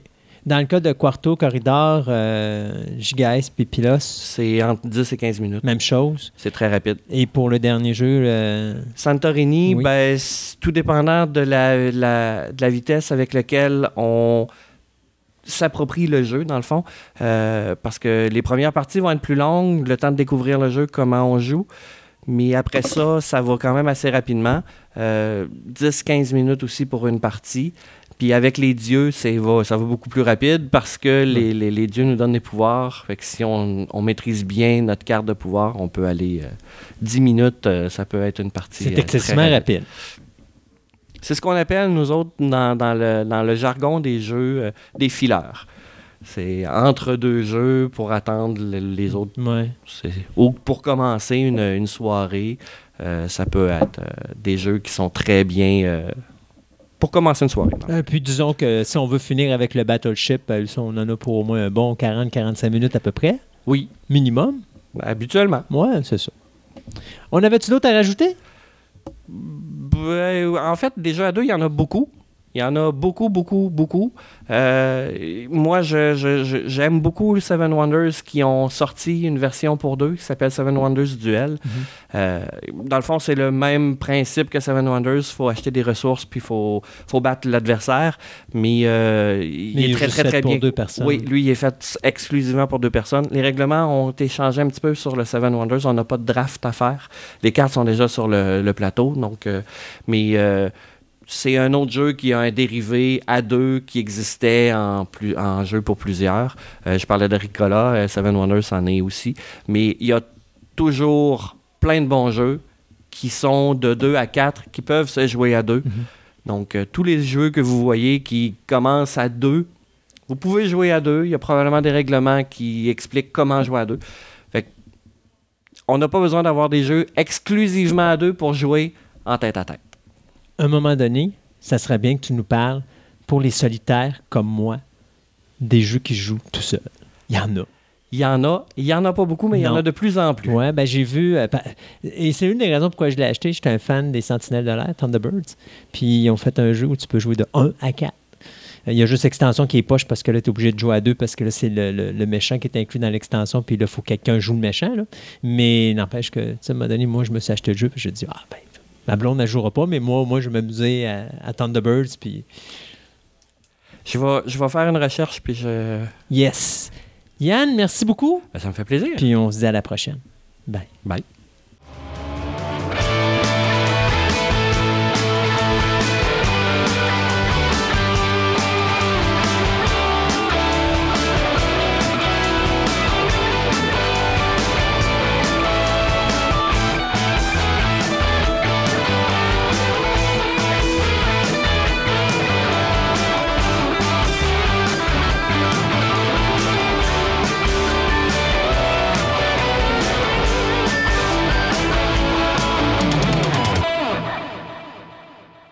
De retour avec euh, M. Jocelyn Paquette. Euh, Jocelyn, bonjour. Jocelyn, là, depuis qu'on s'est parlé la dernière fois, il y a beaucoup de choses qui se sont passées, Et oui. notamment une retraite. Ah ben c'est, euh, Ça- on peut dire une pré-retraite. Oh, une pré-retraite. OK. Parce qu'en fait, euh, euh, comme tu sais, bon, j'étais propriétaire de l'entreprise Les Archives du photographe. On peut la nommer maintenant, elle n'existe plus. Et puis, euh, donc, cette entreprise-là, ben, en fait, c'est une entreprise qui était née étrangement parce que, bon, moi, je collectionnais des images anciennes, puis je faisais ça avec ma mère. Ma mère et moi, on était des passionnés d'images anciennes. Puis un jour, on s'est mis à acheter des studios de photographie euh, au niveau des négatifs. Quelques-uns nous ont laissé également des caméras, des cadres et tout ça, mais ça, ça ne nous intéressait pas tellement. Fait que on les a revendus pre- presque subito presto. Mais euh, pour ce qui était des négatifs, moi, c'était euh, parce que j'étais vraiment passionné de l'image. Et en fait, Bon, ça, c'est sûr, c'est un sujet euh, que je vais retraiter éventuellement, les gens qui aiment collectionner des choses. Et moi, ben, euh, ce qui faisait que je voulais avoir des images, c'est que j'aimais les vieux paysages, j'aimais beaucoup également euh, les transports au niveau des voitures. Moi, je suis un passionné de voitures anciennes. Et par contre, je n'en ai pas. J'en ai déjà voulu une. Puis finalement, je me suis dit, écoute, il y a une chose. J'aime les voitures anciennes, mais de là à les dorloter à tous les jours, comme le font tout bon collectionneur de voitures anciennes, Et t'as pas le choix. C'est ça. Donc, pour en revenir aux images, c'est ça. C'est que euh, on avait euh, un tas d'images comme ça. Puis, euh, il y a des gens qui savaient que j'avais ça. Et entre autres, un jour, quelqu'un qui travaillait pour les publications du Québec fait un livre et puis me demande une image comme ça. J'ai dit, OK, pas de problème. Le problème, oui, il y en avait un. Il y avait le fait que j'avais pas à cette époque-là de numéro de TPS TVQ parce que je n'étais pas une entreprise. Donc, euh, j'ai été obligé d'aller me chercher un numéro de TPS TVQ, euh, chose que je voyais totalement inutile parce que je ne voyais même pas que j'allais faire éventuellement de l'argent avec ça. Mais à partir du moment où ce que j'ai commencé à diffuser des images anciennes dans les livres, alors là, ça a parti.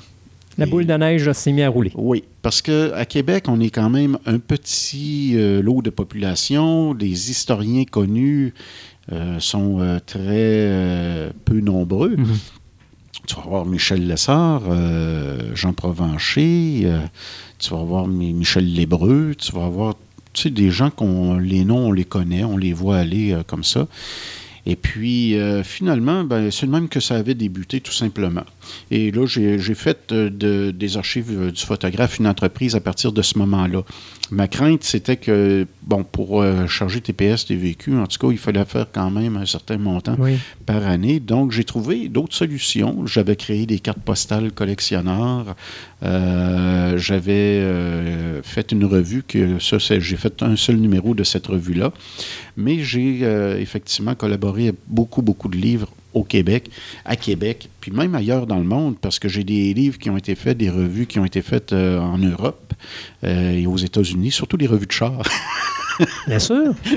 oui, effectivement. Bien sûr. Donc, euh, tout ça pour dire que là, ça a quand même été de 2000. euh, Vois-tu, moi, en fait, ça fait depuis 1993 que je suis en affaires. Et puis, euh, ça fait depuis 1986 que j'étais dans le domaine, par contre, de la photographie. Et c'est en 2017 que finalement je me suis retiré le 15 décembre. Et maintenant, bon, tu dis à la retraite, non, parce que oui, je, euh, comme j'ai cumulé beaucoup, beaucoup, beaucoup d'images, alors euh, là, il faut maintenant vendre ça. Est-ce que ça me fait mal au cœur de vendre ça? Oui et non. Je veux dire, moi, j'ai fait ce que j'avais à faire puisque j'étais capable de faire là-dedans. Ma mère est décédée en 2011 et puis euh, quand elle est décédée, je me suis retrouvé, entre autres, j'ai hérité de toute sa partie à mhm. elle parce que c'était pas tout à moi. C'était, je gérais sa partie et ma partie, mais euh, c'est ça, là, j'en ai hérité finalement. Et euh, écoute, ça représente des millions et des millions de négatifs.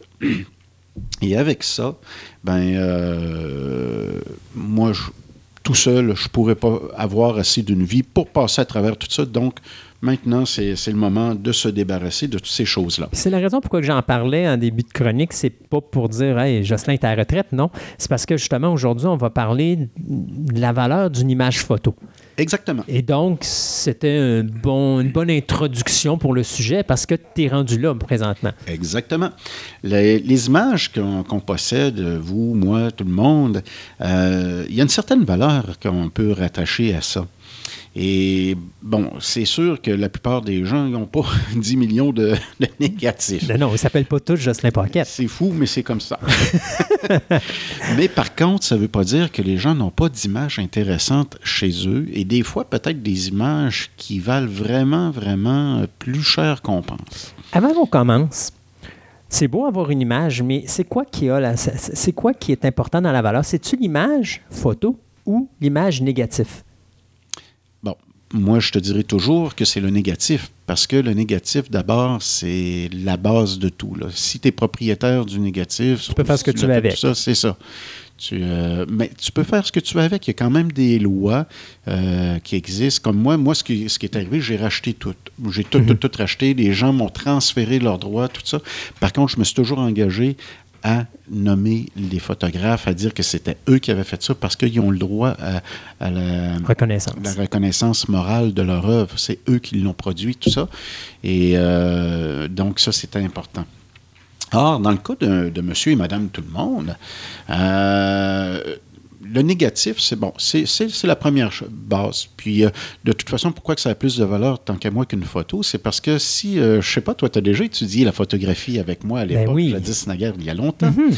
Et tu te souviendras peut-être qu'un jour, on a déjà parlé des teintes de gris qu'il y avait dans un film noir et blanc. On parlait alors de 125 teintes de gris dans un film noir et blanc. J'avoue que la, quantité, je m'en rappelle plus. Ça fait trop longtemps, mais oui, effectivement, les, les teintes de gris, ça, euh, je m'en rappelle.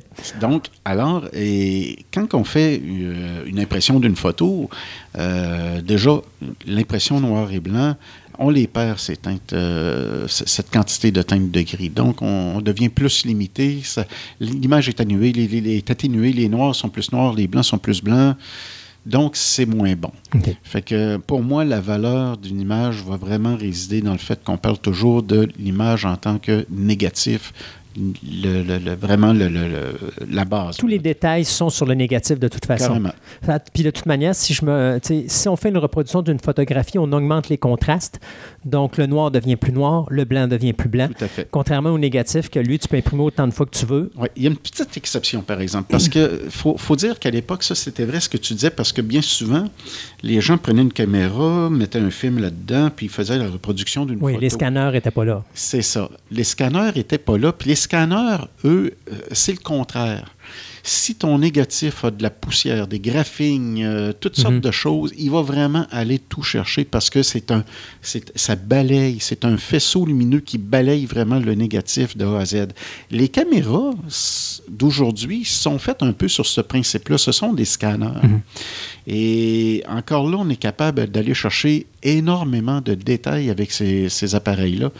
Euh, euh, ça, ça devient maintenant même une technique au niveau de la reproduction plutôt que de prendre un scanner à plat qui peut prendre énormément de temps pour faire un bon résultat, tu prends un appareil photo qui a une très bonne définition, et puis là, tu, tu refais ton euh, photographie, ton négatif, puis euh, tu passes à l'autre tout de suite. Ça, va très vite.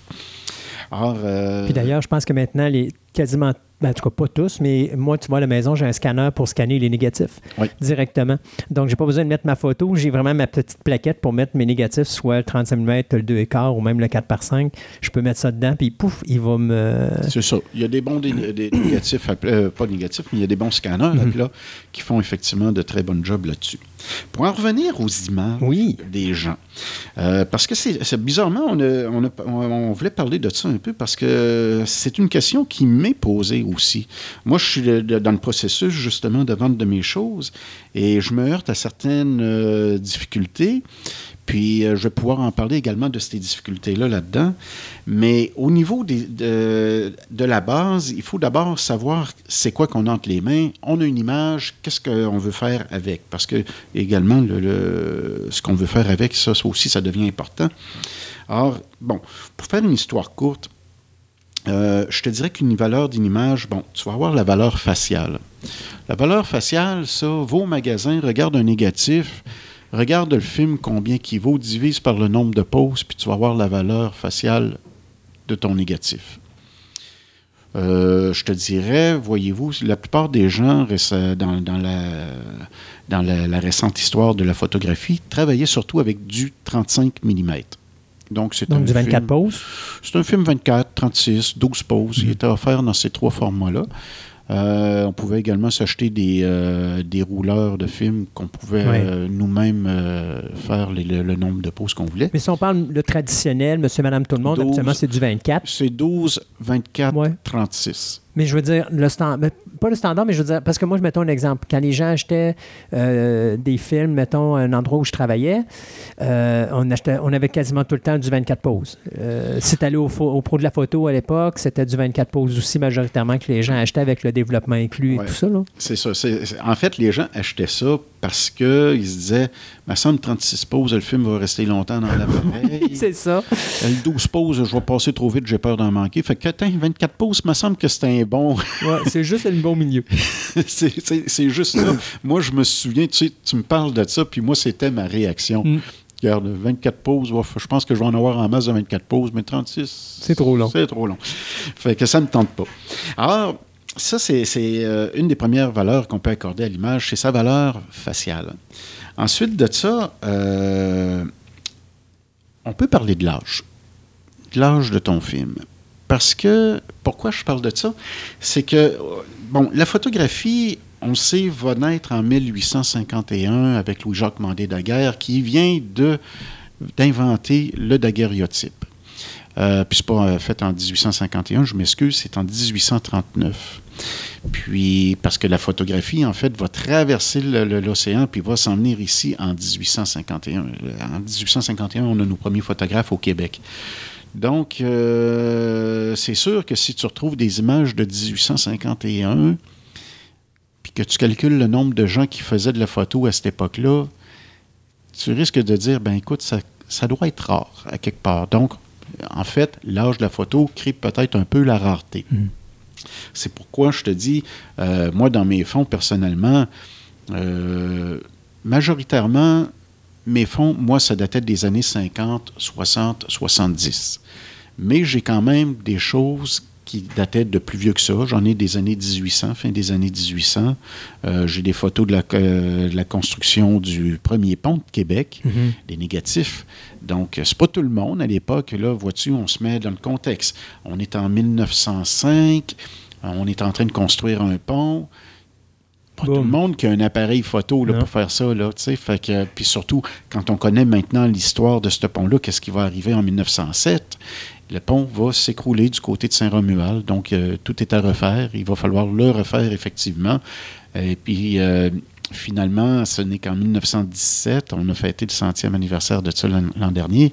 C'est seulement qu'en 1917 que finalement, on l'accroche, ce fameux pont-là. Mais il a été suivi quand même en images par après, parce que suite aux premiers dégâts, ceux qui avaient des appareils photo essayaient quand même d'aller faire un tour, voir si tout allait bien. Donc, on a quand même relativement quelques images de ces, euh, de ces ponts-là, mais euh, en quantité industrielle, pas vraiment. Euh, je vais te donner un exemple très clair. entre une image du pont de Québec euh, en, 1900, en construction en 1905 environ et une photo, mettons, du château Frontenac. Château Frontenac, là, Il n'a pas changé bien, bien. il n'a pas tellement changé, surtout depuis 1926, quand on a mis la fameuse tour au centre. Mais enfin, y a- je veux dire, il y a beaucoup de touristes qui, quand ils viennent à Québec, c'est pas mal dans le lieu touristique. hein. Fait que les gens vont avoir beaucoup d'images Château Frontenac, que ce soit partout à travers le monde. Tu as juste à aller sur l'Internet puis demander Château Frontenac. Oui. Euh, on va t'en donner tellement qu'on en a. Mhm. Donc, euh, et entre une image Château Frontenac ou une photo comme ça d'un- d'un- du pont de Québec, euh, si tu dois l'évaluer à l'unité, ben oui, ton, ta- ton- ton pont de Québec va valoir très cher. Cela dit, euh, donc, on- je viens de le dire, dans le fond, c'est que il faut savoir, moi aussi, que la photographie, aujourd'hui, tout le monde en fait. Tout le monde a un cellulaire, tout le monde euh, fait des photos, des... euh, C'est plus accessible. ben, c'est même trop accessible parce que là, c'est n'importe quoi. là. Mhm. Tu sais, les selfies, moi, je. Euh, ça me fait rire, les selfies. Écoute, moi, je veux dire, je vois les gens qui, tu sais, n'arrêtent pas de, de se photographier d'un angle et de l'autre. C'est toujours d'abord un très mauvais angle. Ça- disons que ça agrandit les proportions du visage, n'est-ce pas? Ben, ça, fait drôle, ça fait drôle un peu. Mais euh, aujourd'hui, c'est ça. Monsieur et madame, tout le monde fait de la photographie. C'est un peu aussi ce qui cause le déclin de- du métier, parce que le métier a déjà été un noble métier. Euh, L'apogée de ça, c'est justement peut-être dans les années 50, 60. Là où la, cam- la- la- la- la- la caméra, le film devient de plus en plus accessible aux passionnés d'images. Mais avant ça, c'est ça. C'est des photographes. Pas tout à fait même des photographes. Si on revient dans les années 1850 à 1900, on va plutôt parler de chimistes qui font de la photographie parce qu'il faut travailler avec des chimies, il faut euh, connaître ces chimies-là. Pour développer le Euh, film. Oui. Et tu sais, euh, il y en a beaucoup, bon, d'un certain âge, qui vont se rappeler sur peut-être euh, d'un procédé qui a été là quand même très longtemps, qu'on appelait le ferrotype. Euh, vulgairement parlant, les gens appelaient ça des photos de tôle, des photos de métal. Oui. C'était des photos bon, euh, assez sombres la plupart du temps parce que, euh, effectivement, on dirait que le procédé n'était pas tout à fait. Au point? au- ben, c'est pas qu'il était pas au point, mais il continuait malgré tout à se dégrader. OK. Fait que, bref, ça donnait des images assez noires à la fin. Puis, euh, pour en revenir aux scanners, par exemple, heureusement que les scanners sont arrivés parce qu'on est capable maintenant de tout prendre ces plaques de métal-là et de ramener des contrastes Mhm. euh, avec les logiciels photo et tout. C'est fantastique. Mais, euh, juste ça, là, le- le- le- la, le- la fameuse photo de tôle, ben, c'est parce qu'il ne faudrait pas appeler ça de la manière que ça doit s'appeler, une plaque au collodion nickel. Tu comprends que c'est un chimiste qui devait faire l'image. Oui. Fait que, bref, euh, les supports euh, également ont été euh, très intéressants parce que tu as eu ces supports-là de métal, tu as eu le papier salé, tu as eu le, le négatif de verre, le positif de verre également. Euh, c'est des procédés qu'on. Tu sais, pour faire des, des- des- des- des choses comme ça, ça a l'air de rien dire ça, un positif de verre, un négatif de verre, mais ça prenait quand même un révélateur sur une plaque de vitre que tu mettais dans le noir, puis qu'après ça, tu mettais dans une plaque. Là, tu, quand tu arrivais, tu mettais ça dans ton appareil photo. Tu, euh, tu pre- prenais ta pause en retirant une plaque derrière pour pouvoir faire l'impression du euh, De l'image. Euh, ou encore, tu enlevais tout simplement le capuchon de la de l'objectif. là. C'est le même que ça se faisait à l'époque. Il n'y avait pas de piton Oui, non. de déclencheur. Il fallait pas que ça bouge. Puis il fallait surtout pas que ça bouge. Mais ça, on avait trouvé un procédé assez incroyable, surtout pour le portrait. C'est que D'abord, les, les- les appareils, eux, il n'y avait pas trop trop de problèmes parce que c'était monté sur des gros, des gros madriers de bois, euh, bien souvent sur rail et tout ça. Euh, mais par contre, pour ce qui était des, gens qui étaient des, des gens venus se faire photographier pour un portrait, alors là, on avait créé un mécanisme qui se mettaient derrière les gens, euh, puis qui se- s'emboîtaient juste derrière les oreilles. Oui. Moi, je ris là, parce que je suis tout en train de te mimer ça. Oui, mais je me rappelle de ce système-là, je l'avais déjà vu. euh, C'est ça. Fait que, puis les gens, ben, ils ne, devaient, ils ne devaient pas sourire, Mm. OK? Parce que, euh, en fait, on leur demandait de garder un air le plus impassible possible. Parce que moyennement que tu bougeais les lèvres, que tu bougeais les yeux, ou tout ça, ben ça, ça s'imprégnait sur la photo. Ça devenait flou. Ça devenait flou. Parce qu'il faut comprendre, euh, pour les gens qui font pas de photographie, il faut comprendre que c'est pas juste un clic, comme tu dis. C'est, mettons, il fallait que la personne reste mobile pendant 10 secondes, 20 secondes, des fois une minute, même plus. C'est- oui, plus que tu... euh, Plus on recule dans le temps, puis ça. plus ça prend du temps à prendre des photographies. Donc, il faut pas bouger parce que dès qu'il y a un mouvement, il y a un flou. Exactement. fait que... Mais le plus, bel, le plus bel exemple de ça, c'est, mettons, quand on faisait de la photo, à notre époque, là, dans les années 90, quand on faisait de la photo de nuit. C'est à peu près le même principe, parce que de la photo Oui. de nuit, pour que tu peux prendre une photo la nuit, ben, c'est toujours le même principe, dans le fond. Oui, hein. exact. Tu peux prendre une photo à 2 heures du matin, il fait totalement noir dehors, mais si tu laisses ton objectif ouvert pendant genre, euh, je sais pas moi, euh, 15 minutes, 20 minutes, ça peut être comme en plein jour, Carrément. carrément. Parce que tu vas chercher ton objectif, ben, ton négatif va chercher la, la- la lumière, puis lui, tant que tu lui dis pas d'arrêter, il va continuer à aller chercher de la lumière. Oui, puis ça, et, euh, tu, sais, tu me fais penser, j'en ai déjà fait de la photo de nuit, je me suis amusé à faire, à peindre avec la lumière Oui. la nuit, euh, tout ça, c'est ça, les gens peut-être comprennent pas tout à fait ce que je veux dire, mais c'est des techniques qu'on avait en photographie et on pouvait euh, faire toutes sortes de choses avec euh, la lumière, puis c'est c'est très intéressant, Oui. la photo de nuit, là.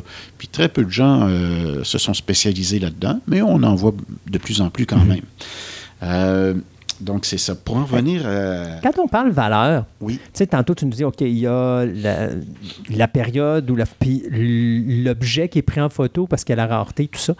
Il n'y a pas de livre pour dire, mettons, OK, si tu as ça, ça vaut tel prix. Fait que comment tu fais pour mettre une valeur monétaire sur ton négatif? Bon, une valeur monétaire sur le négatif, tu vas tenir compte de bien des choses. Dans mon cas, c'est- très de- compliqué, personnellement, parce que j'ai beaucoup d'images, entre autres, qui ont servi à des publications, qui ont servi à des émissions de télévision, même au cinéma. Et euh, ça, on parle à ce moment-là de droits de reproduction, de droits de diffusion, tout ça.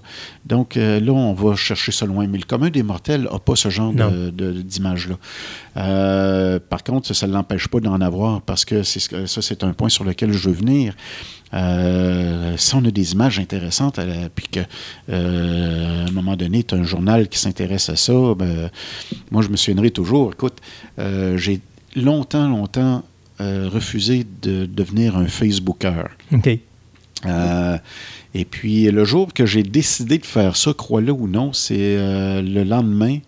Euh, ben, en fait, la veille, Gilles Lamontagne venait de décéder. Moi, le lendemain, je mets une photo de Gilles Lamontagne, justement, sur euh, ses premières élections en 1965, qui avait gagné tout ça. Le Soleil repère ça, m'envoie un- une personne euh, me demander cette photo-là pour la publier. Donc, le, le lendemain, ben, j'accorde un droit de diffusion au Soleil pour cette image-là. Et, euh, tu sais, si moi j'avais ça, peut-être que quelqu'un aurait pu avoir ce genre de truc-là. Donc, c'est ouvert à tout le monde de faire également, de donner des droits de diffusion sur leurs images. Quand, les t'as- droits de quand tu dis de donner ça, un droit de diffusion, y a-tu un montant d'argent qui peut être impliqué dans ça? Oui, moi personnellement, je le dis très ouvertement, chaque fois que quelqu'un me demandait une image à publier, euh, je demandais 150 dollars. OK. OK? Sauf que y a, euh, les gens peuvent se référer également à une euh, grille tarifaire qui se retrouve sur l'Internet. Ça s'appelle la CAPIC, C-A-P-I-C. .ca. OK. Et euh, tu t'enregistres là-dessus, puis tu peux avoir la, la grille tarifaire. Alors, eux, c'est très, très, très spécialisé. Parce que là, eux, ils font affaire avec des photographes et avec également des gens, euh, des illustrateurs qui travaillent là, finalement dans le monde de l'image. Et on leur donne toutes sortes de possibilités territoriales, d'une part, parce que ça peut être seulement ici au Québec, ça peut être dans deux endroits, Québec et Ontario, ou ça peut être au Canada, ou ça peut être en, Aux États-Unis. au monde. ouais. ça, fait qu'ils ont tout le temps des, euh, des grilles qui tiennent compte de ça.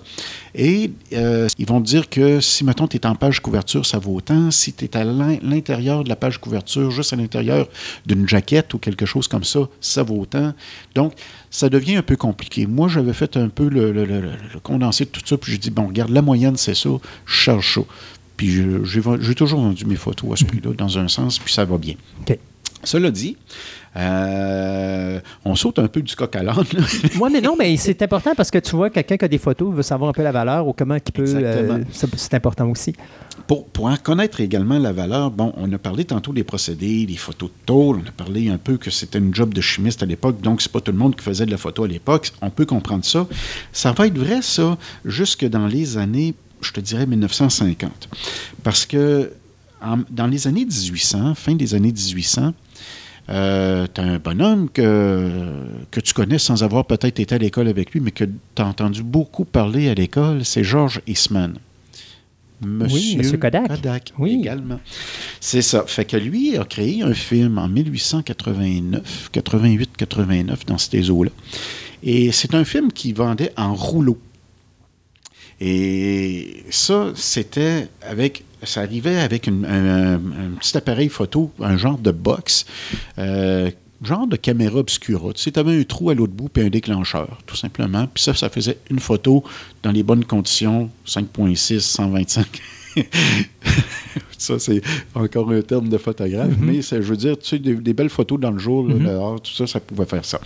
Et euh, à ce moment-là, il a rendu la photo accessible à tout le monde. Et là, les gens, petit à petit, ont commencé à s'intéresser à ça. Il n'y avait pas à faire la chimie, c'est pas eux qui avaient développé le film, tout ça, parce que tu prenais cette box-là, une fois que c'était terminé, tu l'envoyais, et eux t'en renvoyaient un autre. Fait que ça, marchait comme ça.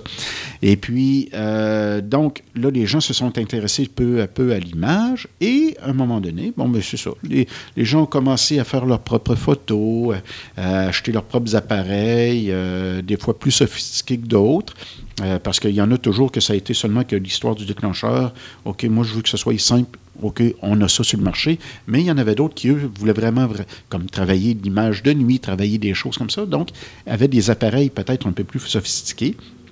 Et donc, on a de plus en plus de monde qui font de la photo. Or, aujourd'hui, tu te dis, bon, si, mettons, euh, je cherche des images des, euh, de tel et tel sujet, tu peux être sûr d'en trouver parce qu'il y a de- beaucoup de photographes qui en ont produites, ce qui n'était pas le cas à l'époque. Alors, tout ça, qu'est-ce que ça a rapport avec la valeur de l'image?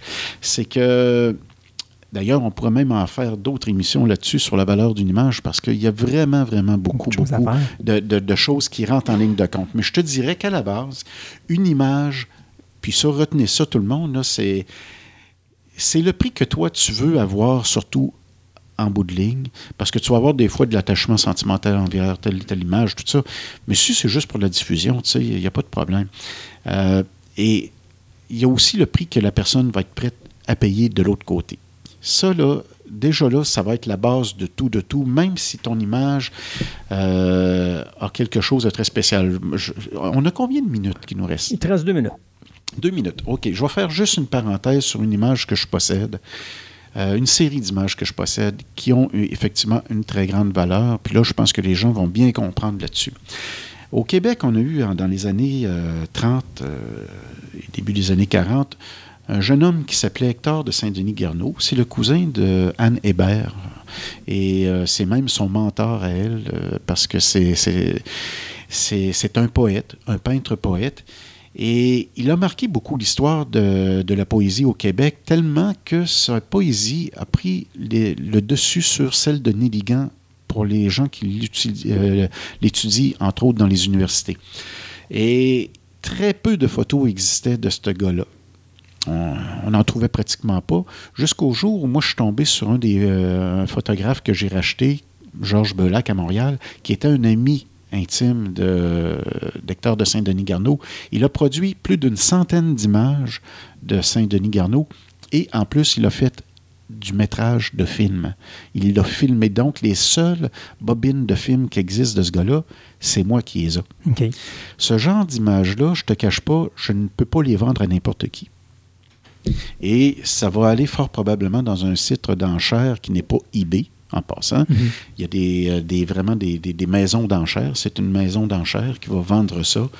Et euh, c'est le genre d'image qu'on peut avoir des fois dans nos choses. Bon, alors, donc, l'idée là-dedans, retenez tout simplement ça. Ce qui va créer surtout la valeur d'une image, c'est la rareté du sujet le, le- le- le- également l'époque où ça a été réalisé, parce que est-ce que c'est on a affaire à des photographes ou est-ce qu'on a affaire à des gens qui se servent de l'image dans leur recherche sur euh, le principe euh, photographique, tout ça? Et euh, le reste, c'est de savoir ce que vous voulez pour vos images et ce que le monde est prêt à payer pour. Et euh, pour euh, concernant le, le- le- le- le- le site de capic.ca, je vais le mettre sur la page Facebook. Fait comme ça, si les gens veulent voir un petit peu le ratio de ce que ça peut valoir au niveau de la, euh, de la pro- ben, de la distribution au niveau des journaux ou des choses comme ça, bien, au moins les gens auront une bonne idée également. Oui, ben parce que ça, en plus, ça va peut-être être un, un sujet éventuellement qu'on va pouvoir parler ensemble de ce que les gens peuvent faire avec leurs images, vendre leurs images. Oui, ben, c'est très important. Hey Jocelyn, encore une fois, un gros merci d'être avec nous. Et puis, on se dit à une prochaine. OK, à la prochaine tout le monde. Bye.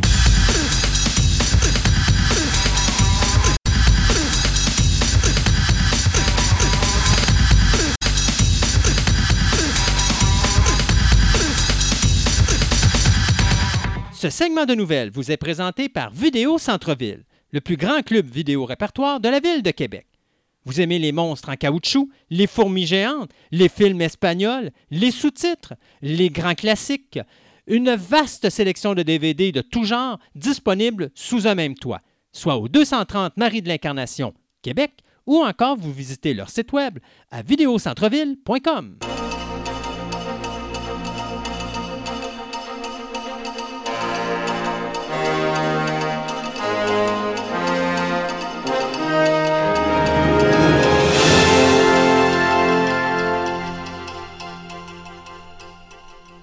Sébastien, quelque part à Hollywood, un être a quelque chose qui devient de plus en plus rare, un cerveau. C'est très, très rare, ça. Et donc, euh, il y a quelqu'un aux Oscars qui s'est réveillé et on a annoncé que cette année, on ne donnera pas de prix qui récompensera le film le plus populaire de l'année. Ben oui, parce qu'ils ont tous dit, Hum, comment qu'on va faire ça? On- On n'y avait pas pensé. Ouais, exactement. Donc, euh, mais moi, j'ai continué à dire, les boys, c'est pas dur. Prenez celui qui gagne le plus d'argent à la fin de l'année, puis c'est votre film le plus Oui, populaire. Là, présentement, mais c'est pas voulait- les Oscars. là. Non. Puis là, ben, tu sais, les, les rumeurs voulaient que le prix allait aller à Black Panther au lieu d'aller à Avengers Infinity War. Donc, tu sais, bon, est-ce que euh, Infinity War n'est pas le film le plus populaire de l'année, vu qu'il est numéro un au box-office? Hmm, ça, c'est dit. Hum, Euh, on a décidé de ne pas donner le prix cette année parce que ça amenait plus de complications qu'autre chose, puisque quand on a décidé de donner ce prix-là, il y a des films qui avaient déjà été tournés, comme si ça allait changer quelque chose dans nos vies. Euh, donc, on a décidé en 2019 de ne pas donner le prix, sauf que, cependant, on nous a annoncé qu'il va y avoir de nouvelles discussions et de nouveaux débats concernant ce prix, puisqu'on voudrait bien le créer. Personnellement, messieurs aux Oscars, ne le faites pas, c'est complètement ridicule. On n'a pas besoin de vous autres pour nous dire quel a été le film qui a rapporté le plus d'argent dans la fin de l'année ou qui a été le plus populaire. On a juste à regarder, euh, euh, voyons, euh, Box Office Mojo, puis il va nous le dire, lui, à la fin de l'année. Le top film, c'est ça, point final. Alors, au moins quelqu'un qui se réveille à Hollywood pour cette année, puis on verra en 2020 ce que ça va donner.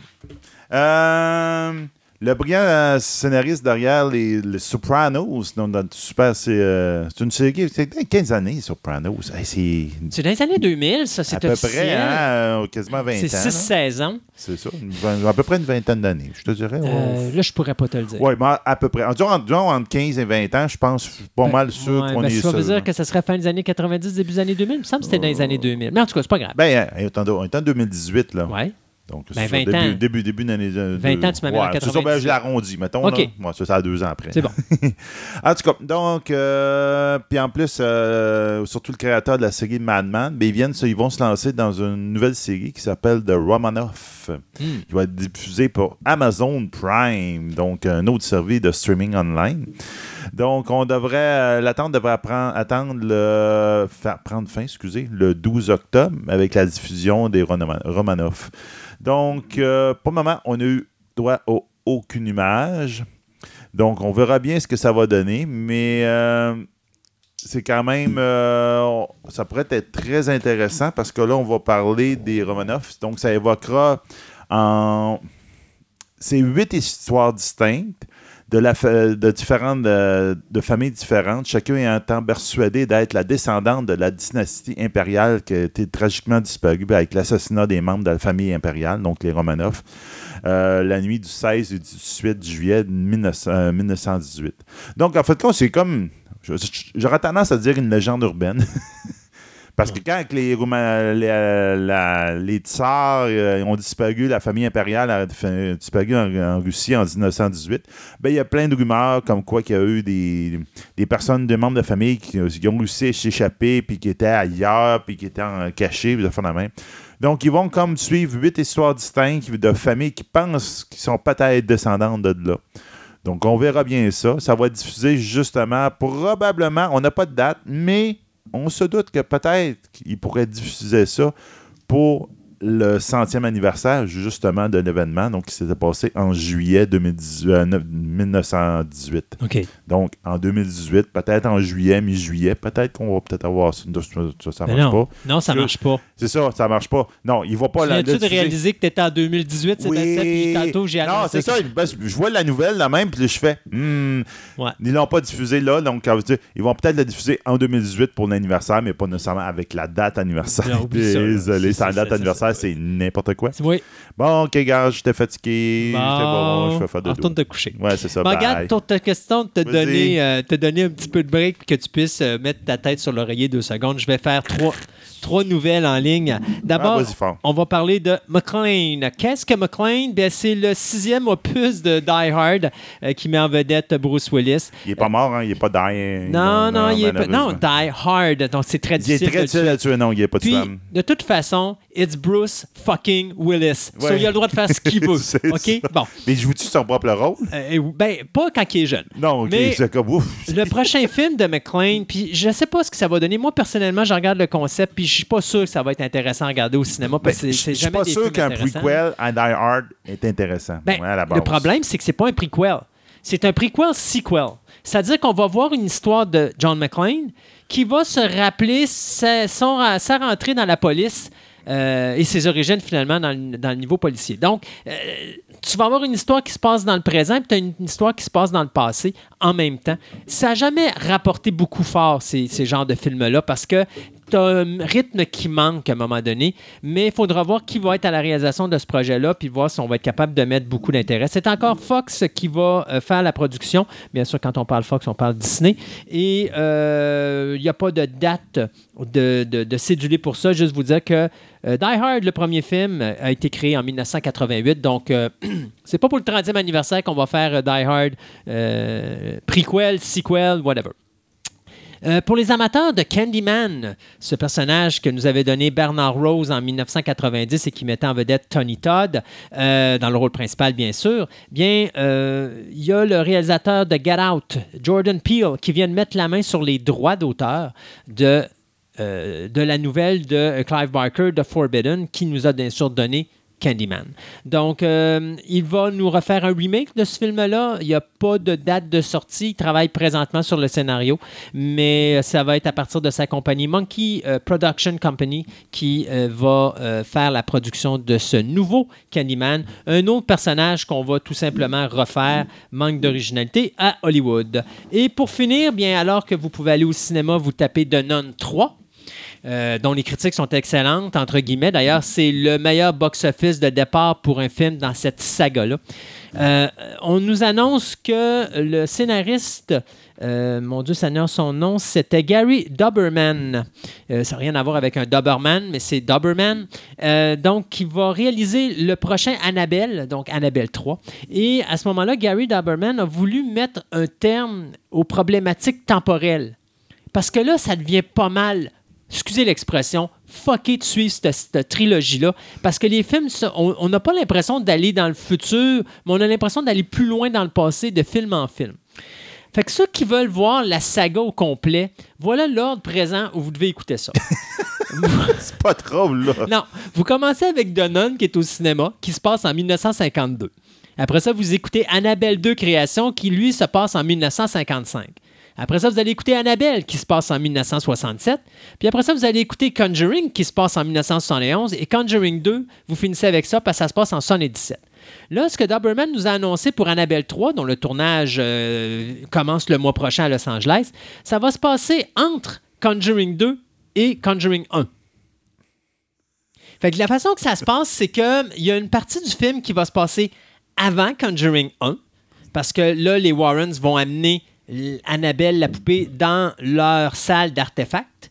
Et euh, ce qu'on va découvrir, c'est que le pouvoir d'Annabelle, euh, c'est qu'elle a une influence sur tous les autres artefacts qu'il y a dans la pièce en question. Et donc, les Warrens vont être pris à se battre contre leurs artefacts qui sont dans leur salle d'artefacts. Ça a l'air compliqué comme ma femme, ça ne l'est pas du tout. Et donc, euh, il y a une partie du film qui est avant Conjuring, il y a une partie du film qui se passe entre les deux Conjuring, mais l'histoire se passerait vraiment entre les deux. Le film Annabelle 3, de ce qu'on nous dit, devrait débuter avec justement l'arrivée d'Annabelle dans la salle d'artefacts des Warrens. Donc, euh, il n'y a rien qui dit si euh, les acteurs et actrices du premier Conjuring et du deuxième Conjuring, c'est-à-dire euh, Vera Farmiga, Patrick Wilson et Ed, euh, euh, et Ed Warren, pardon, vont apparaître dans Annabelle 3, mais aussi apparaissent, ils vont apparaître à petite portion ou à longue portion.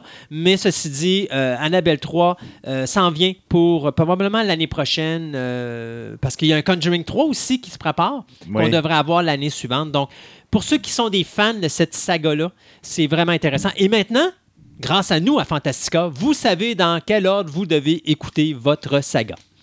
C'est pas drôle. là.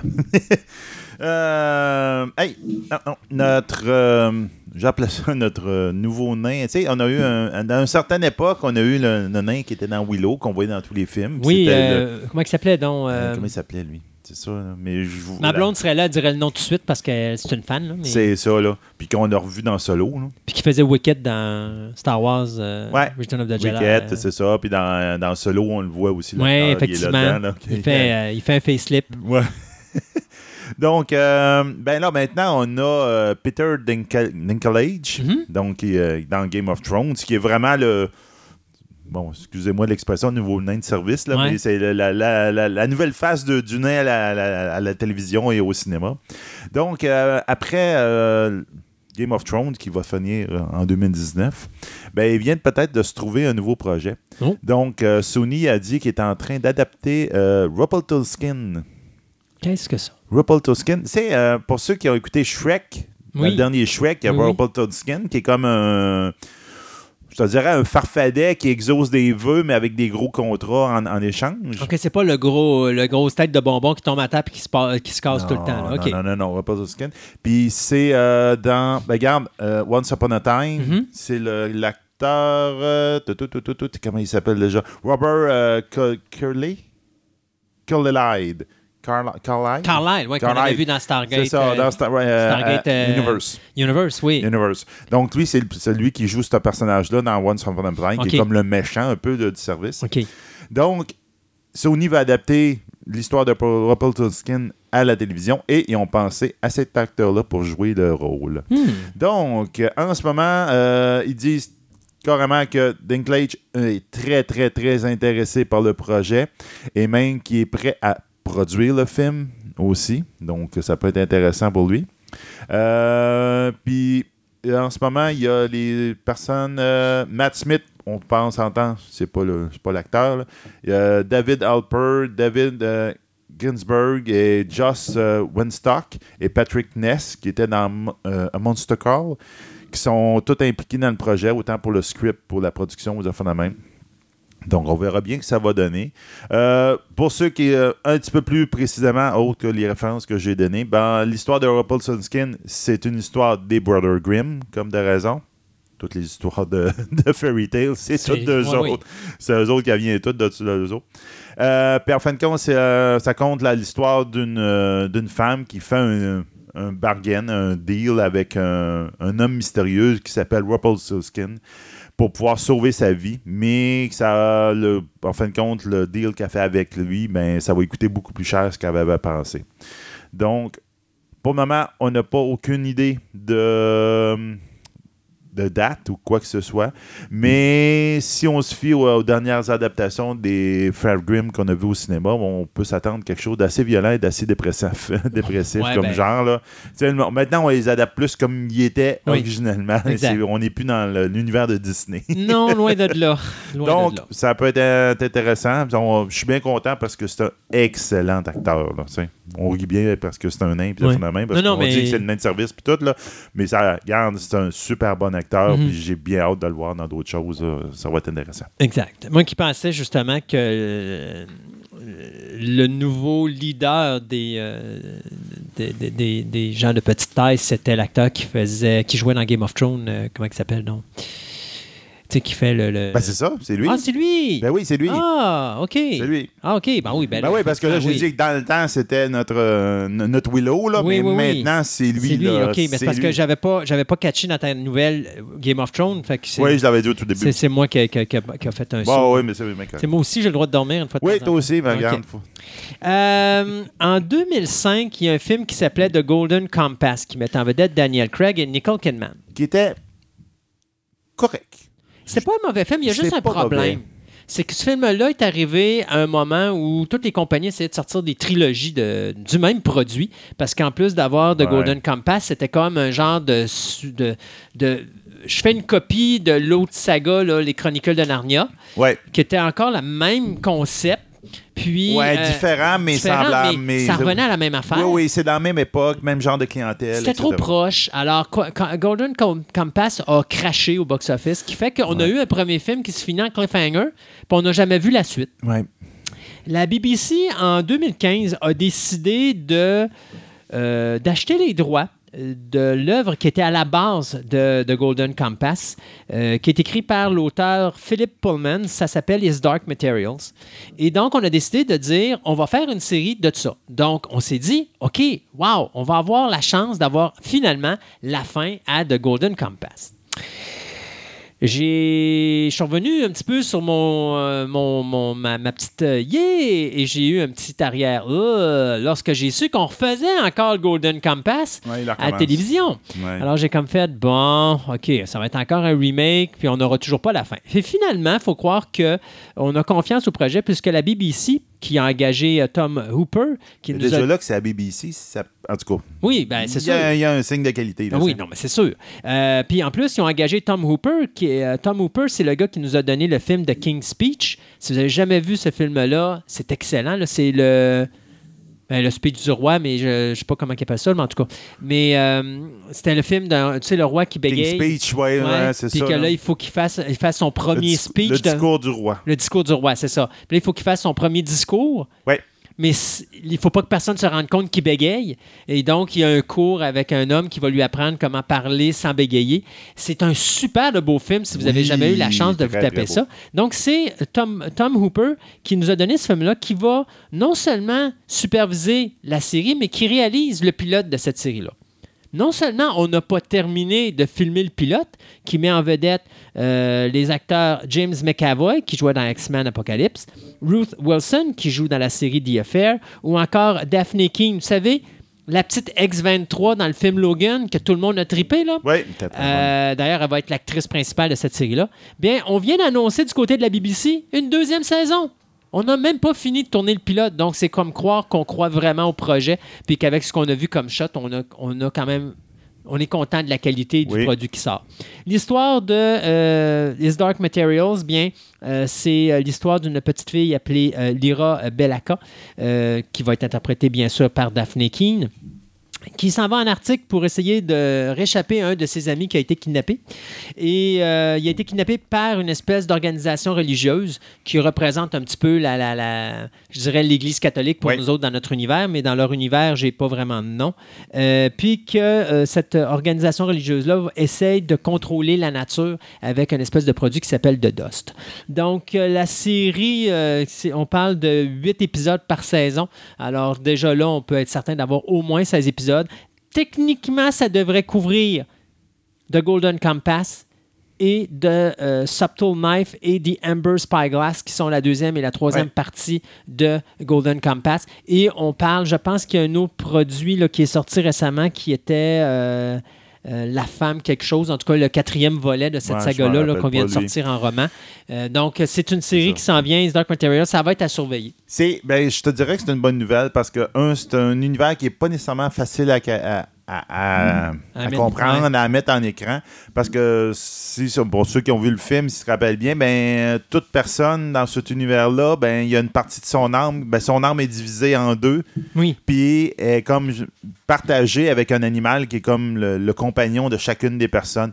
Donc, ça fait un quelque chose de très difficile à comprendre comme euh, univers. Puis en film, c'était trop garoché trop rapidement. Donc Mhm. là, le monde se sont perdus. Puis en plus, comme tu disais, il y a beaucoup une- un aspect religieux là-dedans. Oui. Puis ça, euh, c'est une des affaires pourquoi que le film n'a pas fonctionné, c'est que la religion catholique euh, et les, les fanatiques religieux se sont emparés du film et Ouais. ils l'ont descendu. Ils ont, ils l'ont voulu que, regarde, si tu vas là, tu n'es pas un bon catholique, tu vas aller chez diable. Il n'y a plus personne qui est un bon catholique aujourd'hui, de toute façon. Ouais, mais regarde, le, le puritanisme en- en- aux États-Unis est surprenamment fort encore. là. C'est, c'est épouvantable. Donc, euh, ça, ça a fait une très mauvaise presse à ce film-là. Puis malheureusement, je pense que s'il y en a souffert plus qu'il aurait dû. Euh, ben, on va parler aussi d'une autre euh, adaptation. Donc, euh, pour ceux qui, euh, les jeunes qui écoutaient Kim Possible, Oui. euh, Disney a décidé de faire un live action de ça. Ah. Donc là, on n'a pas beaucoup euh, d'idées, à part que probablement il va sortir en deux- 2019 à quelque part. Mais il y a beaucoup, beaucoup, beaucoup de fans de cette série-là. Ça a été extrêmement minute. Tu me populaire. dis qu'ils ont-tu parti le projet, ils ont écrit un scénario? Ou ils sont sur le Ben, tournage? en ce moment là. si parce c'est- y a rien, tu peux c'est pas pour faire streaming, en euh, 2019. c'est pour le, le le Disney Disney. Channel. Ouais, puis ok. probablement, ça va aller sur le streaming. Donc, tu sais, on a plus ou moins d'informations. Mais je te dirais qu'il est en préparation. Ils n'ont probablement pas commencé à tourner ou quoi que ce soit. Mais, puis les fans sont. Ils appréhendent beaucoup ce projet-là parce qu'ils ont une très, très grosse fanbase très Ouais. forte, là, c'est. Mais ça a l'air de mettre un petit peu, de, de calmer un peu les fans. Ben, on- ils ont annoncé que Christy Carlson euh, Romano, qui était la voix originale de Kim Possible de Kim, ainsi que le personnage, euh, l'acteur euh, Patton Oswald, qui jouait euh, la, voix du méchant dans, dans la série, de- le professeur Dementor, ben, ces deux acteurs-là ont été castés dans le, dans le film. Ben, le, le- le- le film qui allait venir, donc le live action. Donc, au moins, ils ont l'air de vouloir inclure les anciens personnages d'une manière quelconque. Est-ce qu'ils vont jouer des petits rôles? De fondamentalement? C'est pas, pas déterminé. Mais ils ont- je te dirais qu'ils ont fait ça pour un peu calmer la vague, que le monde il faisait Oh, on a peur de ce que vous allez faire avec ça. Parce que bon, on s'entend une adaptation de un dessin animé en live action à date, là. Mhm. On a vu bien des flops et bien des niaiseries. Donc, Hey, là, on a bien chiale voir pas après Inspecteur Gadget. faire. C'est un autre genre. Ben oui, mais regarde, Inspecteur Gadget, tu pouvais pas faire pire que l'original. Non, effectivement. Donc, euh, ils ont réussi à faire quelque chose d'équivalent à l'original. Ouais, donc, c'était bien. C'est bon. Euh, hey, moi, je finis le segment de nouvelles avec trois petites nouvelles rapides. Jennifer Garner vient de s'associer avec Netflix pour euh, jouer dans le film Yes Days, qui va être basé sur le livre pour enfants qui a été écrit par Amy Krauss Rosenthal et qui a été illustré par Tom Lichtenfeld. Donc, euh, ça va, mettre, ça va être mis en scène par Miguel Atella, qui nous a donné The Good Girl et Be Bad. Alors, cette histoire de Days, ça va être euh, bien ces deux parents qui, pendant 24 heures, ont décidé de dire oui à tout ce que leurs enfants leur demandent. Ouch. Juste leur dire, American Gods saison 2, ça va toujours de mal en pis. Après avoir mis euh, dehors euh, le dernier showrunner, ben, les showrunners qui étaient euh, Michael Green et Brian Fuller, Ouais. ben là, c'est Jesse Alexander qui les remplaçait, qui lui aussi vient de se faire montrer la porte. Et même, on a mis un autre après lui. Il veut même pas donner son nom parce que ça n'a même pas toffé 24 heures. Il a sacré son camp, lui, avec. Finalement, les problèmes semblent venir de euh, Neil Gaiman, qui, lui, est vraiment pas content des scénarios qu'il y a eu pour la deuxième saison. Et le nouveau euh, producer, qui avait été mis là par Gaiman, mais finalement, il a repris les mêmes scénarios puis il les a foutus dans les sept premiers épisodes. Ce qui fait que quand on a vu les épisodes, on considère que les dialogues étaient tellement mauvais, même qu'il y a des acteurs qui étaient obligés d'écrire leur propre dialogue. Donc là, là, je ne sais pas ce qui va se passer, mais une chose est sûre, la série ne verra pas le jour cette année. Ça risque plus d'être reporté quelque part en 2019 parce qu'on va refaire les séquences de la majorité des scènes tournées pour cette série-là. Donc ça s'annonce très mal pour American God saison 2. Et euh, pour terminer notre segment de nouvelles, juste vous dire aussi que le réalisateur Steven Soderbergh bien, vient de s'associer à Netflix pour réaliser son prochain film qui va s'appeler High Flying Bird. Donc, euh, c'est un agent pour sportif qui tente d'impliquer un de ses clients, qui est euh, basketteur, un peu naïf, dans une proposition intrigante et polémique. Donc, Steven Soderbergh, c'est le gars qui nous a donné Solaris, le remake, puis une couple d'autres films de même. Donc, c'est un gars que c'est pas un bonhomme qui fait beaucoup de cinéma commercial, commercial. Il va faire beaucoup de cinéma commercial d'auteur. Euh, donc, il donne toujours une bonne euh, qualité et euh, ça restera de voir ce que ça va donner. Donc, High Flying Bird devrait sortir en salle pour 2019. On s'arrête quelques instants. Encore deux autres chroniques et on vient avec notre table ronde sur Burt Reynolds.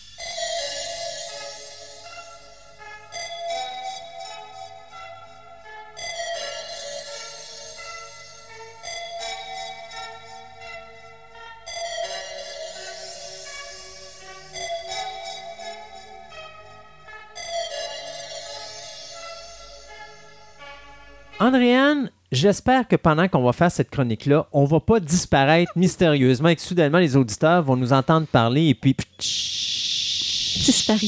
disparu. Poup. On parle de quoi aujourd'hui? Le fameux triangle des Bermudes. Est-ce qu'il est vraiment carré? Plus triangle. C'est pour ça qu'il appelle Triangle des Bermudes. Tout à fait. Qu'est-ce que le triangle? D'abord, pour commencer, il est où le Triangle des Bermudes? Il est dans l'océan Atlantique. C'est un triangle, en fait, un peu imaginaire, là, si on veut, qu'on peut tracer entre Miami, Porto Rico et les Bermudes. OK. qui est, ben, dans le fond, la Floride. Ça, ça, ça passe toutes les plusieurs petites îles dans ce coin-là. C'est vraiment dans cette zone géographique-là. Exactement, ça dépend à qui tu parles. Il y en a qui, qui te donnent vraiment un territoire plus grand, il y en a d'autres qui te donnent vraiment un territoire un petit peu plus petit, mais je dirais en, en gros, c'est vraiment ça. Ceux qui prennent plus grand, c'est parce qu'ils sont pas sûrs de leur shot. Puis ceux qui prennent plus petit, ils ont plus Yes. d'assurance dans leurs Plus que existences. tu le prends grand, Ouais. plus que tu as de chances qu'il arrive De quelque quoi? chose. Ben oui, c'est ça. Donc, euh, souvent, ceux qui veulent vraiment montrer qu'il y a une différence puis qu'il y a beaucoup de, de, de crash d'avions ou de bateaux, ben, ils vont te prendre une zone beaucoup plus grande. Est-ce que tu as connu quelque part un survivant du Triangle des Bermudes qui a pu confirmer cette fameuse légende de la poupée qui flotte sur l'eau qu'on voit dans le film du Triangle des Bermudes en 1978? Malheureusement, non. Ah, OK. Tu sais, cette fabuleuse poupée qui a terrorisé des gens Ah comme ça, oui, pas de bon sens, à la fin des Non, années 70. non, là. du tout. Mais il y en a beaucoup qui aiment parler du triangle des Ben Bermudes, puis dire ah, on- jamais que je veux passer là. Euh, il y en a même qui ont peur de prendre l'avion à cause de ça. C'est vraiment quelque chose de, de spécial. Quand je disais là, que la zone variait beaucoup, ça passe entre 500 000 et 1,5 million de kilomètres carrés, tout dépendant à qui tu parles. Donc, on voit vraiment euh, qu'il y a une grosse, grosse différence. euh, En réalité, plus c'est petit, plus tu sais que la personne qui est en avant de toi elle a confiance en elle. Ah, c'est le cas de le dire. Ouais. Tout à fait. Donc, euh, en gros, la première fois qu'on a entendu parler, c'est dans un article du Miami Herald en 1950. Euh, c'est quelqu'un qui faisait tout simplement mention, en fait, qu'il y avait des disparitions euh, inexpliquées dans ce secteur-là.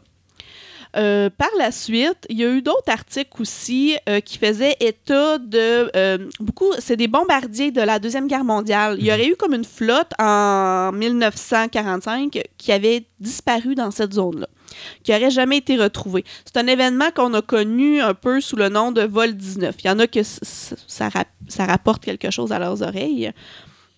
Mais je dirais que ma- malgré que ça, c'est les premières mentions, on a des mentions encore plus vieilles que ça quand on analyse certains euh, documents, comme Christophe Colomb. Quand il a fait euh, ses fameux voyages, il a relevé que dans ce secteur-là, il y avait son compas en fait se déréglait, qui étaient les- des compas magnétiques vraiment euh, seulement que ça à l'époque. Puis il était devenu tout, tout déréglé, il était plus capable de se diriger avec ça. Hey, je vais revenir en arrière. Je Ah, m'excuse. oui, hein, ben te- vas-y, vas-y. Steven Spielberg, dans Rencontre du troisième type, Mhm. À un moment donné, euh, tu as un groupe qui se ramasse dans le désert, puis il y a des avions de la Deuxième Guerre mondiale. Est-ce que tu penses que c'est un clin d'œil à ton vol 19? Oh, ça se pourrait. Ouais. Ça se pourrait fort bien parce que, euh, écoute, c'est tellement inexpliqué. Je- si je me rappelle bien, ils n'ont jamais été retrouvés, en fait, ces, euh, ces chasseurs-là. Donc, ça fitterait tout à fait dans ça. Mhm. Mais le Triangle des Bermudes, il y a beaucoup, beaucoup de films, Ah oui. de livres, de BD, d'émissions, peu importe, qui font des clins d'œil à ça parce que c'est quelque chose qui touche tellement l'imaginaire Mm. que tout le monde essaie de, de, de se coller à ça Ben d'une oui. façon ou d'une autre. Donc, notre, notre ami Christophe Colomb, euh, il s'est perdu dans le triangle des Bermudes quelques Ouais. instants. Exactement. Puis ça l'a tellement impressionné qu'il a noté ce fait-là. Euh, Il y a eu d'autres euh, navires, le USS Cyclope aussi, qu'on a beaucoup entendu parler euh, par la suite, là, parce que ça, c'est en 1918. C'est un, encore un navire de, de la navire... de la, nav- Non, tu parles de la marine américaine. Marine, merci. Oui, oui.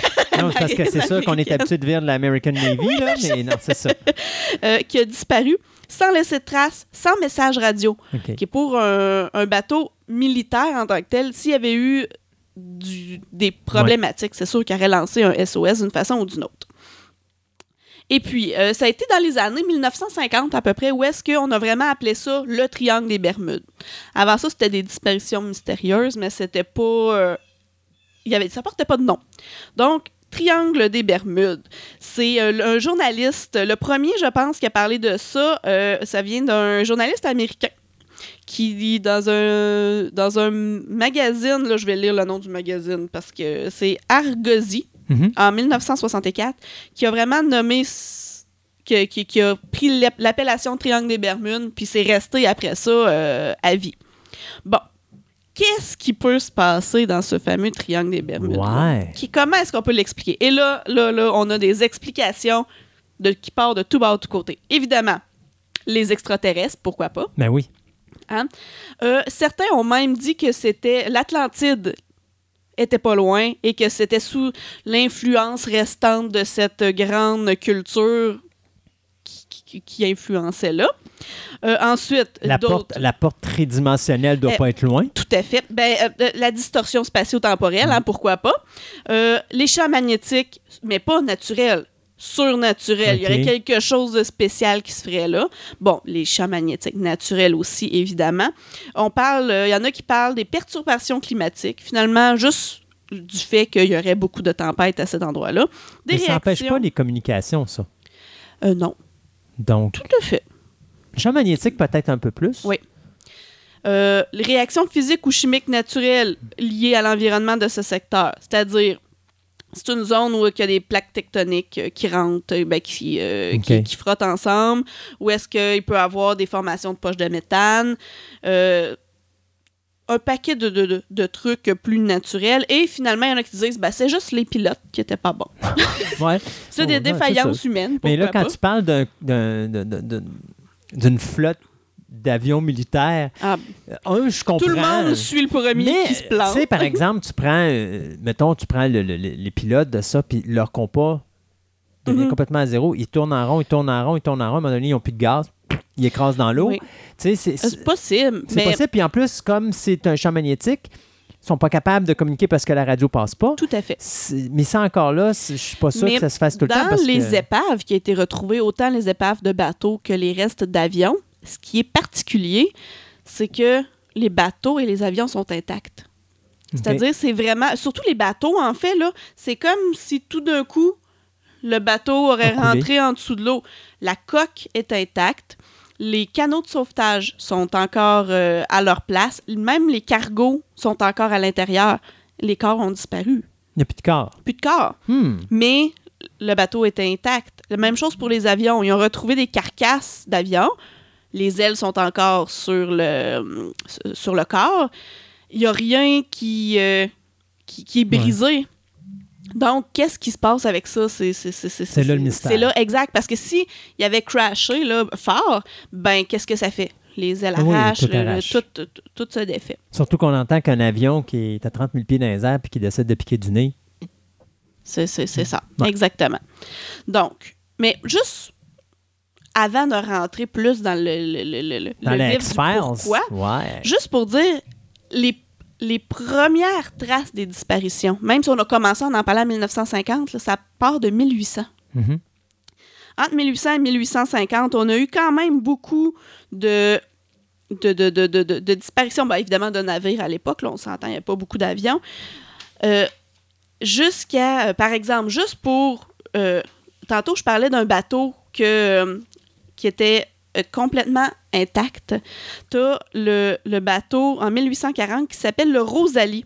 C'est un navire français et puis lui, il n'était pas coulé, mais il a été retrouvé à la dérive complètement dans, euh, au large de Cuba.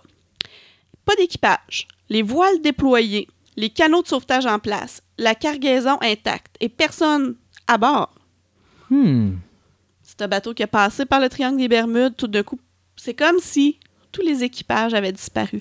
Ça, je dirais que ça, ça reste encore aujourd'hui un des cas euh, étranges, que malgré toutes les explications qu'on essaie de donner, celui-là, on le comprend pas. Je me rappelle à un moment donné, à l'époque, euh, quand il parlait des premiers monstres marins. Tu avais des bateaux, puis tu avais comme une genre de pieuvre, quelque chose de genre qui Oui. montait sur le bateau, puis tout ça, puis il mangeait le monde. Ah, peut-être. Elle avait faim, la, la petite Oui. pieuvre. Elle disait, Bah, souvent qu'il y a un bateau qui passe par là, Ou les sirènes aussi, pourquoi pas, hein? les sirènes. Qui appellent euh, les marins Ben oui. euh, à l'eau. Ben voilà. On le sait pas. Il faudrait que je rajoute ça dans la Ouais. liste des, euh, des dis- raisons. ah ben oui, ben tu pourrais dire aussi que si des sirènes étaient. C'est peut-être de là que est venue la chanson Hello de Lionel Richie. Peut-être. peut-être qu'ils se mettaient à chanter ça dans l'océan, puis là, ça attirait les marins, puis ils ont tous sauté dans l'eau, puis c'était déjà un hit à ce moment-là? Exactement. OK. Euh, sinon, euh, dans les années plus 1900, en 1918, je parlais, euh, non, j'en ai pas parlé tantôt, mais le USS Cyclops, Oui, ça, c'est celui que le capitaine avait juste un œil. sûrement. Ouais. Il y avait 300 marins à bord, disparus sans même envoyer de SOS. Ouais. Euh, ou le, euh, un autre, euh, le Carol A. De- Deering, il fut retrouvé échoué, lui. euh, il n'a pas coulé, là, mais il a été retrouvé échoué près de Cap Hatteras, en Caroline du Nord. Même chose que l'autre tantôt. Aucun membre d'équipage. Puis les bateaux, sont, les bateaux de, de, de secours sont, déjà, sont, Oui. sont tous là. Ils sont tous là.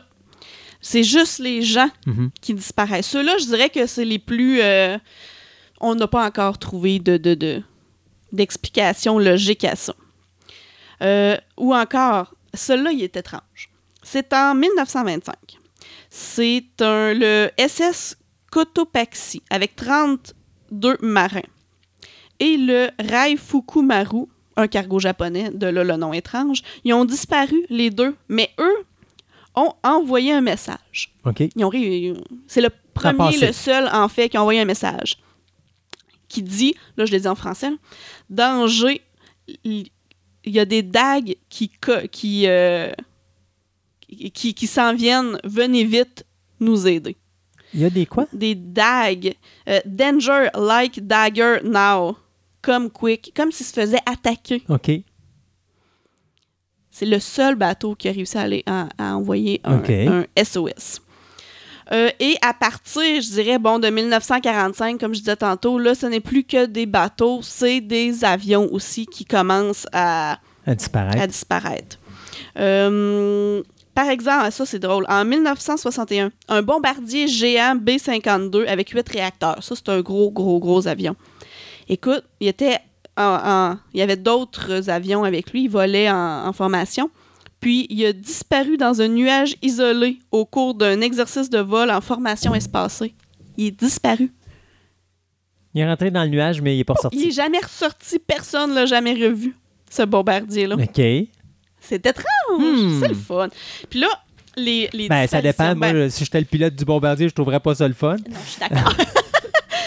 Et là, à partir de, euh, je dirais, 1950 ou dans ces coins-là, là, là, les avions, c'est quasiment un par année, les disparitions. Récemment, il y en a dessus. Le Ah. plus récent, c'est 2015. Wow, pourtant, on n'entend pas parler. Non, c'est un cargo qui a disparu, mais là, ça, on s'entend, là. Il a disparu pendant un ouragan. Ouais, bon. Bon. Mais c'était à l'intérieur du, du, euh, du triangle des Bermudes. Mais euh, je dirais à partir des années 2000, il y a plusieurs avions comme ça qui ont disparu. Euh, il y a eu un navire qui a coulé avec ses 125 marins à bord. Donc là, là, les marins ont coulé, eux autres aussi.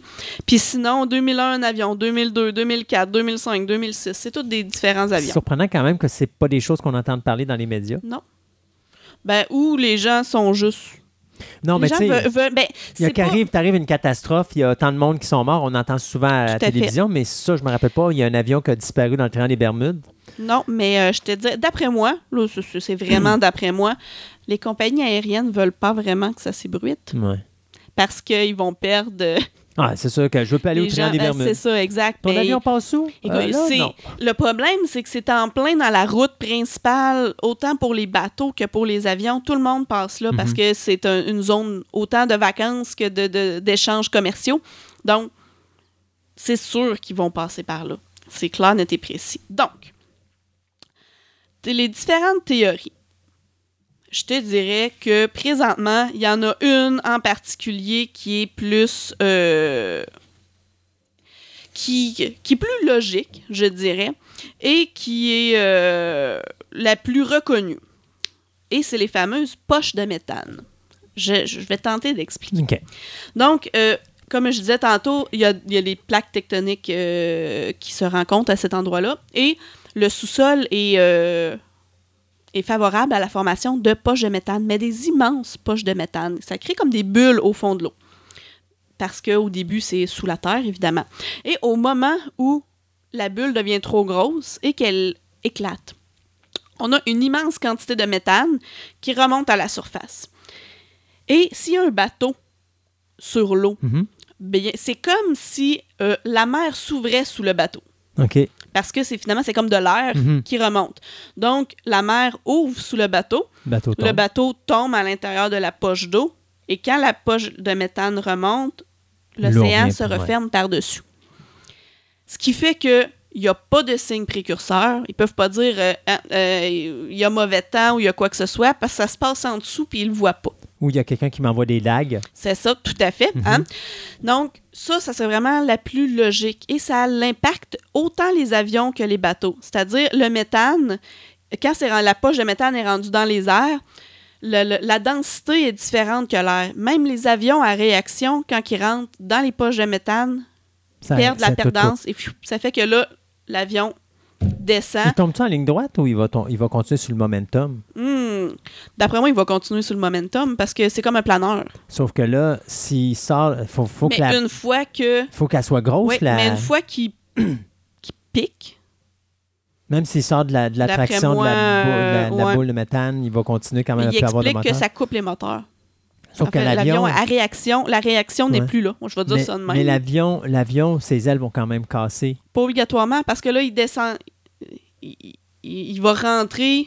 Ah. Comment je pourrais expliquer Il va ça? piquer du nez? Ouais, il va piquer du nez. Donc, tout dépendant comment l'avion est fabriqué, il doit en avoir qui ont perdu leurs ailes. On s'entend qu'ils rentrent pas toutes bien, mais c'est comme un plongeur. Mhm. Il va, il- Il va ça pique, puis euh, ça coule. Mais ça explique comment la disparition des corps? Là, rendu là, On a besoin, en de- parle pas. On a besoin Sauf de Fox Mulder puis Donna Scully Tout là-dessus. ouais. Mais je dirais un bateau. Si c'était un bateau, les avions, là, j'en parle pas. Mais question Mm. bateau, euh, l'équipage était euh, sur Oh, le pont. Il essaie de les sortir. vieux bateaux, ils essayent de sortir, puis ils sont expulsés du bateau quand ils coulent, là, Mhm. on s'entend. Les, avi- les, euh, les bateaux plus récents, ça, par contre, c'est des cabines plus fermées. Ouais. Mais ça, on fait pas vraiment mention de corps. C'est les plus vieux bateaux qu'on dit c'est étrange, il n'y a pas de corps. De là, selon moi, vient l'explication vraiment. là. Mhm. Et euh, il y a beaucoup, beaucoup de gens qui disent bon, là, on panique pas. Là. Dans toutes ces disparitions-là, il y a plusieurs disparitions qui pourraient, oui, être expliquées par une tempête. Bon, comme je disais tantôt, le fameux 2015. ouragan, le- le- il y a de fortes chances que ce soit associé à ça. Euh, Il y en a qui disent euh, que ça peut être. En fait, pour les avions, les, les avions qui sont perdus en mission, là, il y en a une, une grande partie qui dirait que, comme ils étaient loin de leur base militaire, là, euh, les communications n'étaient pas très bonnes parce qu'ils étaient trop loin. Et que, comme il y avait une trop grande distance qui leur séparait de leur base, ils auraient pu être victimes d'une panne de carburant. Mais c'est comme je te disais tantôt. ouais. appeler, tu sais, ben, Puis c'est comme je te disais, mettons que ça aurait été un champ magnétique. Oui. Puis que ta communication se fait pas, puis que tu n'as plus ton, exact. ta, ta boussole, ton avion peut tourner en rond, puis tourner en rond, puis tourner en rond, puis tu as Oui. l'impression de tout le temps être sur l'océan, puis à un moment donné, tu n'as plus de courant, puis pouf. Exact. Ça tombe. Sauf que ça explique pas pourquoi l'avion a encore ses ailes, puis qu'il est encore intact dans le fond de l'océan. Exact. Puis, euh, il y en a, bon, conditions météorologiques, c'est ce Mhm. que les, euh, les gens en parlent le, plus souvent. Euh, défaut de fabrication. Ça, je sais pas fou, OK. Sûrement pas tous les bateaux, mais quand tu as un défaut de fabrication, souvent, ce que ça va faire, c'est que justement, les bateaux, les avions vont couler sans, sans briser, sans explication supplémentaire. Tout va bien. À la même place. Il y en a qui, qui, qui coulent ailleurs. Oui. aussi, tu sais. Mais c'est que là, les- le champ magnétique, d'après moi, joue parce qu'on le sait qu'il y a, Ah, Il y a à cet endroit-là, il y a quelque chose. Le champ magnétique est, euh, C'est juste que C'est pas continuel, par exemple? Non. C'est ça. ça peut arriver. ça, ce côté-là, personne ne peut vraiment l'expliquer. C'est ce qui est euh, a- très spécial. Est-ce qu'il y a des équipes de recherche qui enquêtent là-dessus? Euh, oui et non. C'est-à-dire qu'il y a des gens qui s'intéressent beaucoup au phénomène et il y a eu des scientifiques qui se sont intéressés. C'est de là que sort la fameuse explication de la poche de méthane. Mhm. Parce qu'avant que les scientifiques se penchent sur ça, les gens, c'était champ magnétique. Ouais. Point. Et extraterrestres et toutes les autres euh, raisons. C'est vraiment les scientifiques qui ont sorti cette idée-là, qui ont fait certains tests pour s'assurer que s'il y a une poche de méthane, est-ce que oui, le bateau va couler ou non? Comment que ça va fonctionner? Est-ce que ça va être détruit? Ta, ta, ta, ta, ta. Donc, ça vient vraiment du côté scientifique. Mais il y a des choses qui ne peuvent pas être expliquées. Mais comme je dis, quelqu'un qui est sûr que c'est étrange, le triangle des Bermudes, lui va, va dire le triangle des Bermudes s'étend sur une très grande distance et là, il additionne, il additionne, il additionne les, les, euh, les disparitions, les bateaux qui ont coulé, les avions qui ont, qui ont, euh, qui ont piqué du nez. Mais juste pour te donner une idée, les assurances n'augmentent pas pour les compagnies qui passent par le triangle des Bermudes. Donc, statistiquement parlant, il n'y aurait pas plus De de, disparitions et de risques en passant par le triangle des Bermudes. Généralement, quand on se fie aux assurances, eux autres, s'il y a un risque, ils vont tout faire pour aller chercher le plus d'argent possible. Ben, tu sais, tu calcules, tantôt, on parlait, c'était un incident par année, à peu près. à peu près. Ouais. Tu calcules le nombre d'accidents qu'il y a dans une année. Ah, tout à fait. Mais c'est parce que ça, c'est les accidents répertoriés. Mais ça répertorie pas les avions que tout d'un coup, euh, le compas euh, s'est mis à virer fou, les bateaux qui ont viré en rond euh, jusqu'à ce qu'ils s'en sortent pour une raison X. Mhm. Ça n'inclut pas ce qui est des phénomènes, mais qu'il n'y a pas eu de- de- de- d'incidence grave. Ça, c'est vraiment ceux-là que je répertoriais un petit peu tantôt. C'est vraiment juste ceux qui ont coulé, qui ont été détruits. Mais je dirais que le mystère reste quand même là. Pourquoi est-ce que le champ magnétique à cet endroit-là est, est- vire fou, Oui, je dirais, à, certains endroits, à certains moments, à certaines certains... périodes. Oui, c'est, euh, je dirais que ça reste un peu un mystère malgré tout. Même s'il y a une explication scientifique de certains phénomènes, ça l'explique pas l'ensemble de la chose. Hmm. Et on parlait dans la culture populaire tantôt. Écoute, le nombre de films qui parlent oui. de- du triangle des Bermudes, le nombre de chansons, de livres, de séries télévisées. Oui. Wonder Woman. Wonder Woman, son île, l'île des Amazones, est à l'intérieur du triangle des Bermudes. D'ailleurs, c'est c'est pas pour rien qu'ils ont un nuage autour de leur île pour les protéger. C'est ça. Je suis per- même persuadé que l'île de King Kong est probablement située pas loin parce que lui aussi avait le même nuage. Il y a de fortes chances. Tout, tout ce qui est étrange est à cet endroit-là. Sinon, euh, je dirais, j'ai fait pas mal le tour du, euh, du sujet. On pourrait en parler encore pendant des heures parce que c'est inexplicable. L'ensemble des phénomènes est inexplicable. Même si on a un petit, avec un petit côté scientifique, ça nous donne des idées, mais il n'y a rien qui, euh, qui peut expliquer euh, tant qu'à ça euh, l'ensemble des choses. Est-ce qu'il y en a qui, tu penses, qui vont oser faire des recherches archéologiques, aquatiques à cet endroit-là? J'en suis convaincue Mais parce si qu'il y a des bateaux qui ont été des bateaux. Ouais, non, Oui. c'est ça. Mais ça, c'est quelque chose qui m'intrigue parce que ils ont-tu ramené ces bateaux-là? Parce Non. que je sais qu'il y a une technologie pour pouvoir maintenant remonter les bateaux qui ont coulé, surtout s'ils sont intacts. puis que la coque n'a pas été perforée ou quoi que ce soit, il me semble que c'est des navires que tu pourrais faire remonter parce qu'ils peuvent être réutilisés. Oh, après plusieurs années, euh, t'as la, la- la- la- pas la rouille, mais euh, y comme des concrétions finalement qui se forment sur les bateaux. C'est pas Ça vraiment euh, réutilisable. Mais euh, il y, a- y en a tellement qui ont été retrouvés. Écoute, ils sont posés sur le fond marin, comme si. Oh, Comme les avait bateaux fantômes, ouais, comme s'il avait délicatement allé ouais. jusqu'au fond puis s'était arrêté là. Ça, c'est ça qui est inexplicable, en fait. Est-ce que euh, on parle pour parler, on parlait de champ magnétique, mais un aimant? Parce que Ben oui, techniquement, le champ magnétique, euh, oui, oui, oui. Parce qu'un oui. aimant, ton bateau est fait en métal, ton avion est fait en métal. Oui. Donc, si tu as une, une force magnétique qui l'attire, Mhm. Mais ça n'enlève pas le pilote ou les gens. À Non. moins que les gens se pitchent à l'eau. Puis... Mais là, rendu là, quand tu vois que ton bateau coule, généralement, tu essaies de t'en sortir. Si on combine un peu aussi les différentes explications, c'est sûr que quand tu vois que ton bateau commence à couler, et parlons de aimant et champ magnétique, tu essaies de sortir les canaux de sauvetage pour Euh, t'en si t'as le sortir. temps. Si tu as le temps. Mais si tu as l'explication de la poche, tu sais, la poche de Mhm. n'est pas obligée d'être euh, 50 fois grosse comme le bateau. Des fois, juste assez pour dire que tout d'un coup, tu, tu descends et que là, il est trop tard. Tu n'as même pas le temps de réagir. Mais toi, tu as le temps, par exemple, de vouloir sortir de là au plus Ouais. vite. Sauf que encore là vient la question de y a-t-il beaucoup de requins dans ce secteur-là? Ah ah! Ça, je sais pas. Tu sais, finalement, euh, si vous découvrez que la population euh, du- des requins est beaucoup plus élevée dans le triangle des Bermudes, vous savez maintenant pourquoi. Exactement. Ils vont manger des petits lunchs. C'est comme food! Yes. Andréane, merci beaucoup. À défaut, euh, si- moi, en tout cas, je suis bien heureux d'avoir ma petite maison dans le bois et de dire que mon seul loin. voyage, c'est que ça sort de ma porte d'entrée pour m'en aller sur ma rivière en arrière et tout et tout. Ou encore de prendre ma voiture puis m'en aller au travail. En dehors de ça, il n'y a pas de risque que je disparaisse quelque part. En tout cas, pas pour le moment. Non. Parce que je pense pas qu'il y ait un triangle des Bermudes à Québec. Non. Merci beaucoup, Andréane. Ça fait plaisir.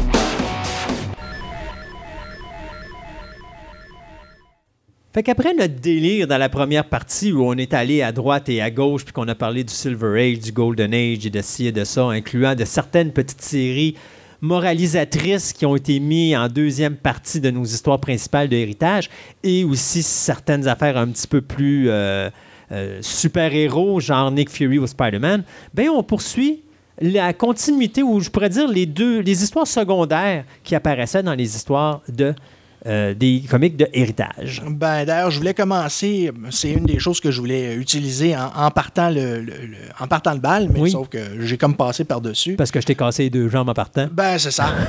Euh, un des personnages qui est apparu éventuellement chez Héritage, puis là, on parle à l'époque où les formats doubles avaient commencé. Euh, un personnage du Golden. On peut considérer quasiment Golden Age Marvel parce que c'était avant Fantastic Four. Euh, c'est un personnage qui s'appelle le Dr. Droom. Ça, je connais pas.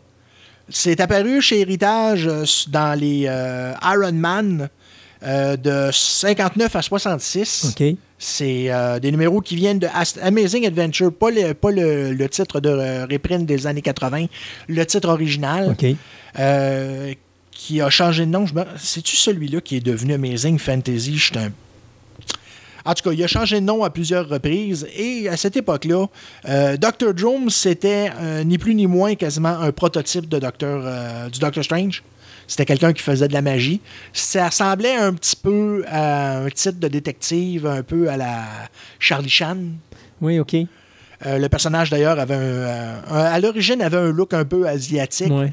Euh, éventuellement, quand il est devenu le docteur druide, quand ils l'ont changé de nom puis qu'ils ont décidé de le mettre au goût du jour puis l'amener dans le monde des super-héros, euh, à ce moment-là, ils ont, ils ont perdu le look asiatique. Ils ont donné peut-être plus un look je dirais plus arabophone. Mais c'est euh, pas. C'est sûr, par hasard, je fais juste poser la question parce que là, j'ai une vision, mais c'est-tu retrouvé dans l'univers de Doctor Strange? Non, le Druid pas est apparu dans Hulk 68-69. Fait que c'est pas, c'est pas ce que je pensais. Non, c'est que c'était une espèce de rencontre de deux, deux magiciens. Euh, tu avais le Mahayogi, qui était un personnage qui avait été présenté à quelques reprises dans les X-Men originaux. Euh, puis c'est ça, le Docteur Druid, qui avait eu droit à ces quelques numéros dans les années 70, dans les titres d'anthologie. Ils ont décidé de le mettre face, ben, pas f- face au Mahayogi et du co- aux côtés de Hulk. Euh, puis en ramenant un personnage qui était basé sur euh, les premiers numéros de Hulk qui s'appelait Mongu, qui était un espèce de gros barbare avec une grosse hache, euh, qui se l'était fait coller à la main par Manting. D'ailleurs, c'était relaté dans le comic en question. Donc, c'est un personnage qui a été introduit pré-Marvel, mais que nous autres, on a eu chez Héritage à ce moment-là, dans les Iron Man. Euh, ensuite, dans les autres personnages euh, au nom étrange que je t'avais parlé, qui servaient souvent de prototype, euh, t'en as eu un qui s'appelait le Blip. Oh mon Dieu, ça me dit quelque chose. C'était un nain électrique. Quelle Oui, surprise. oui, oui, oui. Et c'est en quelque sorte un prototype d'un adversaire que Hulk a rencontré à plusieurs reprises qui s'appelait Zax. Oui, oui, oui. C'est. C'est, disons que c'est arrivé, euh, c'est arrivé souvent, parce que si on pense d'ailleurs à The Man in the Anthill qui est devenu Giant Man, il y en a eu un autre qui était The Man in the Beehive, qui était exactement la même histoire, qui trouvait le moyen de se réduire et de rentrer dans une, dans un, dans une ruche d'abeilles. Et c'est, on réutilise Ouais, les prototypes. C'est- c'était le propre de Marvel avant de se trouver une identité euh, de super-héros. C'est que les récits se recoupaient souvent. Mais j'imagine que quand tu as, une équipe qui est plutôt restreinte, puis que tu es le seul à, à pondre des histoires, à un moment donné, ça se peut qu'il y ait un petit peu de redondance. Oui, puis il veut, veut pas. euh, Tu sais, on en parlait dans l'autre émission. Euh, Stanley, à un moment donné, c'était.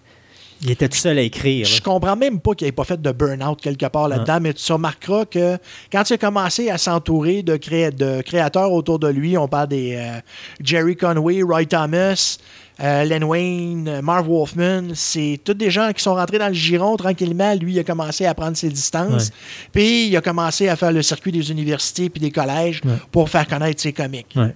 Il n'a même pas eu besoin de les faire connaître, les gens les connaissaient déjà. Il rentrait là. mais il c'était- faisait quand même la promotion, puis il rendait ça très accessible au monde, avec la Oui, télévision oui, aussi, mais, euh, beaucoup de pubs, euh, la radio, la Ben, télé, le, tout ça. le show que nous autres, on a eu ici dans les années, euh, au début des années 70, quand c'est sorti à l'origine, le monde en mangeait. Mm.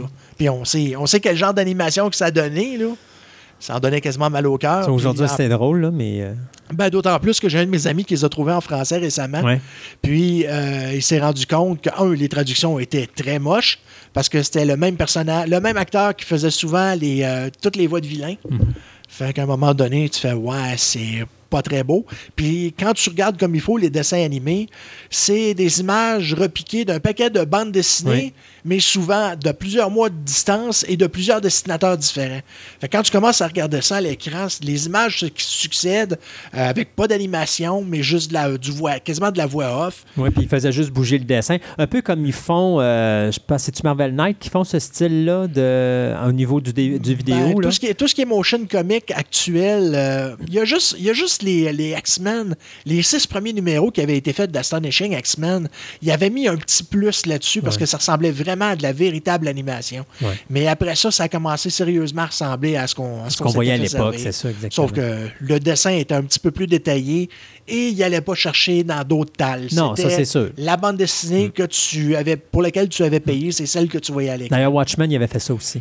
Euh, je l'ai-tu vu, le motion comic de Ouais. Watchmen? Je suis pas sûr. Moi, j'ai la maison, mais il avait fait la même Il y a affaire. un film là-dessus. Oh hein? oui, Ah, oh je oui, pense que lui, je oui. l'ai vu, je pense. Oui, oui, c'est ça. Après ça.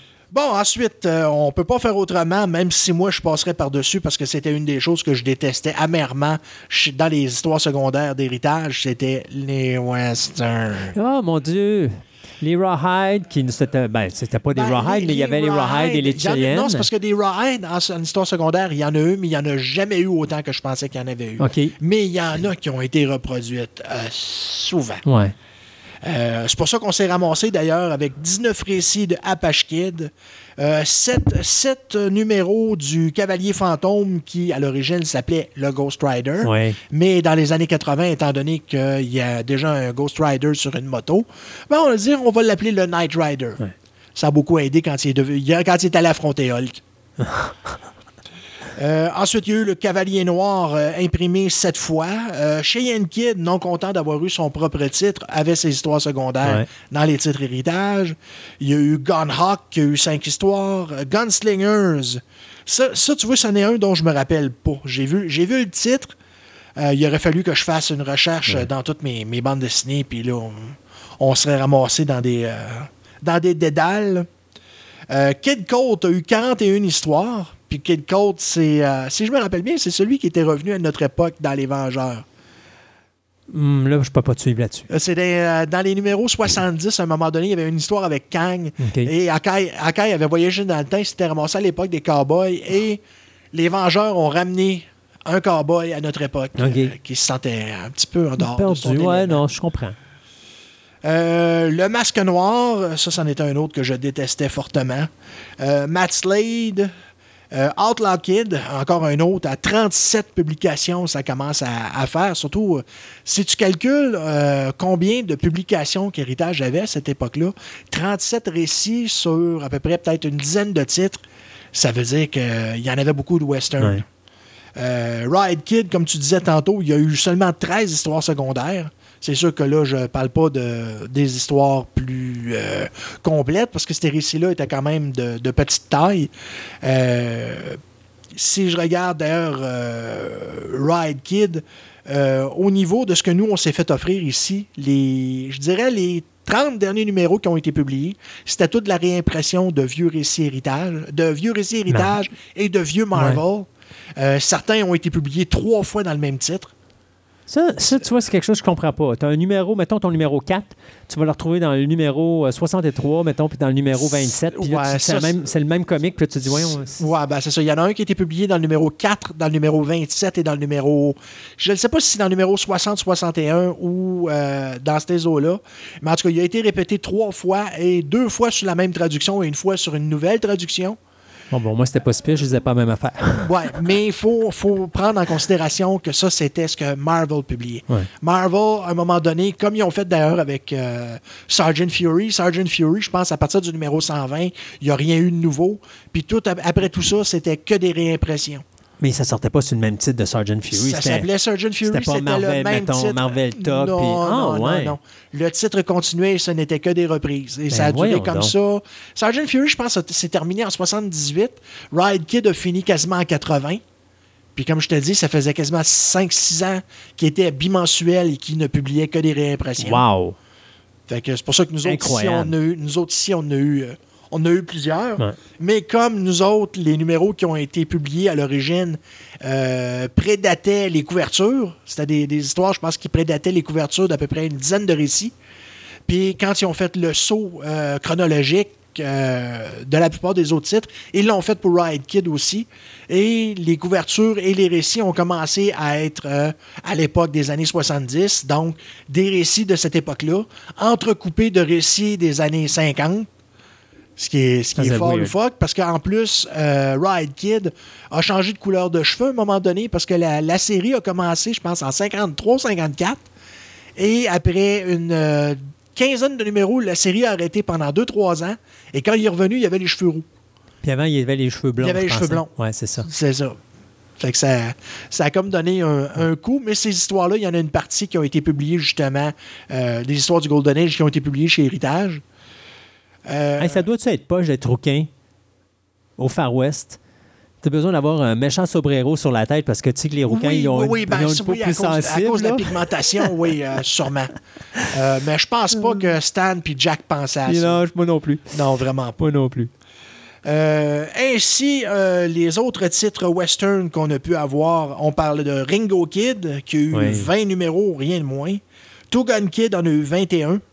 Euh, une autre série de Charlton, outre Cheyenne, il y a eu Wander, qui est un espèce de, de cowboy futuriste avec des histoires assez euh, abracadabrantes. Il y en a eu 14 et Western Kid 14 aussi. Fait que c'est quand même bien enveloppé, beaucoup, beaucoup de chers western à travers les C'était à l'époque des années 50, 60. Le western était très populaire alors. Ben, le, le- le western, pour dire, si on regarde juste au niveau du film, c'est quoi les derniers, les derniers que moi je me rappelle d'avoir vus dans, dans les années 70, à l'époque où euh, on avait du western spaghetti ici avec les films de, ouais, ben, de Terrence Hill. Puis euh, Sergio Leone, tout C'est ça. ça. ouais. Mais c'est les années, milieu des années 70, je te dirais, le western a commencé à, à ralentir. Euh, Bon, même titre les films de guerre, d'ailleurs. ouais, les films parce de que- guerre, même euh, fin des années 60, ça commençait à tirer de la patte. Ouais, mais les films de guerre, ça devient maintenant, t'en- t'en as pas beaucoup, mais quand t'en as, c'est des films qui sont impressionnants à voir. Un peu comme le western. T'sais, on n'en fait pas beaucoup, mais quand on en fait un, il mérite d'être fait. Mais à l'époque, si tu te rappelles, je pense que la plus belle façon que je peux représenter le western au monde, c'est 1973, t'as Westworld, puis 1976, t'as Future World. Donc, tu passes du western dans le futur. Et je pense que c'est pas mal la ligne. Moi, en tout cas, dans ma tête, ça a toujours été la ligne où tu vois la fin du western et le début, euh, et le début du, de, de l'ère futuriste, l'ère science-fiction, après Star Wars et tout ça. Donc, le western a comme disparu après ça. Euh, le western est resté pareil. Il a juste changé de façon. Tu sais, si tu écoutes Assault on Precinct 13 de John Carpenter, c'est du western, mais c'est un film policier. Le- ils ont, ils ont Ouais, il y a regardé le il y a- a une style. transposition du ça. style. Le style reste, il demeure. On l'a dans quasiment tous les films, mais le western dans le Far West, ça, on n'en a plus euh, comme tel. C'est quoi l'autre film qu'on avait parlé qui était un film western? Mais quasiment tous tes films western, tu sais, tu vas écouter Die Hard. C'est pas Star Wars épisode 8. Comme on dit, qui était quasiment basé sur un- une affaire de. Ça se peut. Euh, tu sais, tu fais juste écouter Die Hard. Die Hard, c'est un western.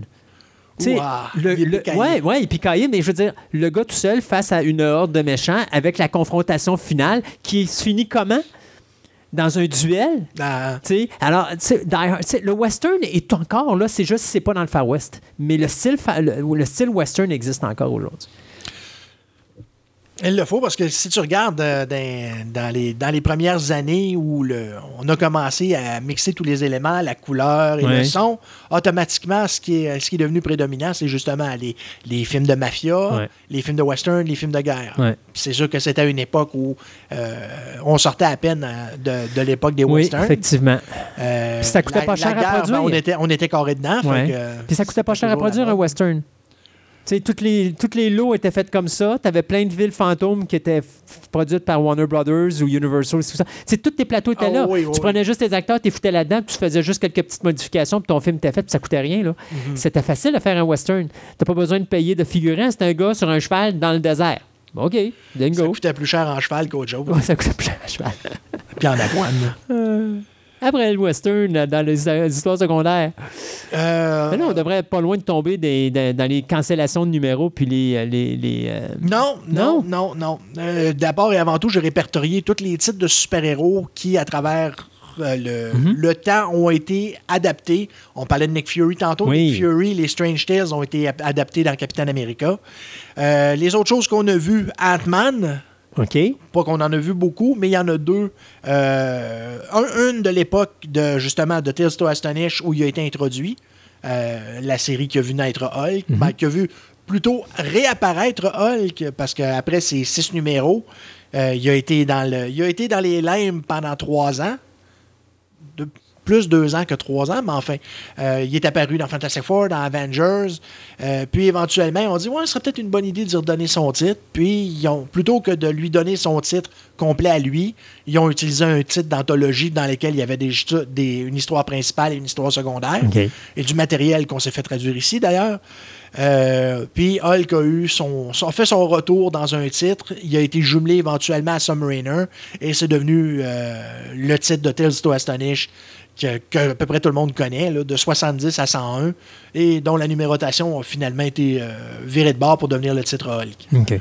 Euh, donc, dans ce titre-là, tu as eu euh, Giant Man. Ensuite, il y a une autre histoire, euh, une des histoires euh, qui a été publiée de Ant-Man et qui provenait d'un récit de Iron Man. C'était une histoire qui devait mener au retour de Ant-Man dans un autre titre d'anthologie qui s'appelait Marvel Feature suite à la présence des euh, Defenders. Ils ont fait un essai dans Iron Man et cette histoire-là est- s'est retrouvée dans un récit de Hulk, le Hulk numéro 15. C'était euh, Ant-Man qui était confronté au. euh, comment qu'il l'appelait? Le Scarabée écarlate, qui était un de ses adversaires de Tale to Astonish, qui faisait un retour, mais qui meurt de façon absolument loufoque. Il reçoit un galon de térébenthine par la tête. Euh, ensuite, il y a Ben, eu... c'est toujours mieux ça qu'une une tapette à mouche. Je suis même pas sûr que ça aurait fait un euh, effet parce que si je me rappelle bien, le scarabée écarlate, euh, qui avait eu son origine à cause de la radiation, quelle surprise! Ben oui. Chez Marvel, tout, tout était résultat de, de, De radiation. ou de radiation cosmique. Ensuite, ce qu'on a eu, c'était les contes d'Asgard. Parce que nous autres, nous autres ici, on n'en a pas eu beaucoup. Parce que les contes d'Asgard, qui étaient des récits euh, asgardiens euh, norvégiens, ils ont été adaptés par Stanley et Jack Kirby. Euh, ça a duré de Journey into Mystery 97 à 145. Puis c'était tous des récits de 2-3 pages. Fait que des petites histoires, il y en a eu en masse. Nous autres, là-dessus, on en a eu à peu près une dizaine.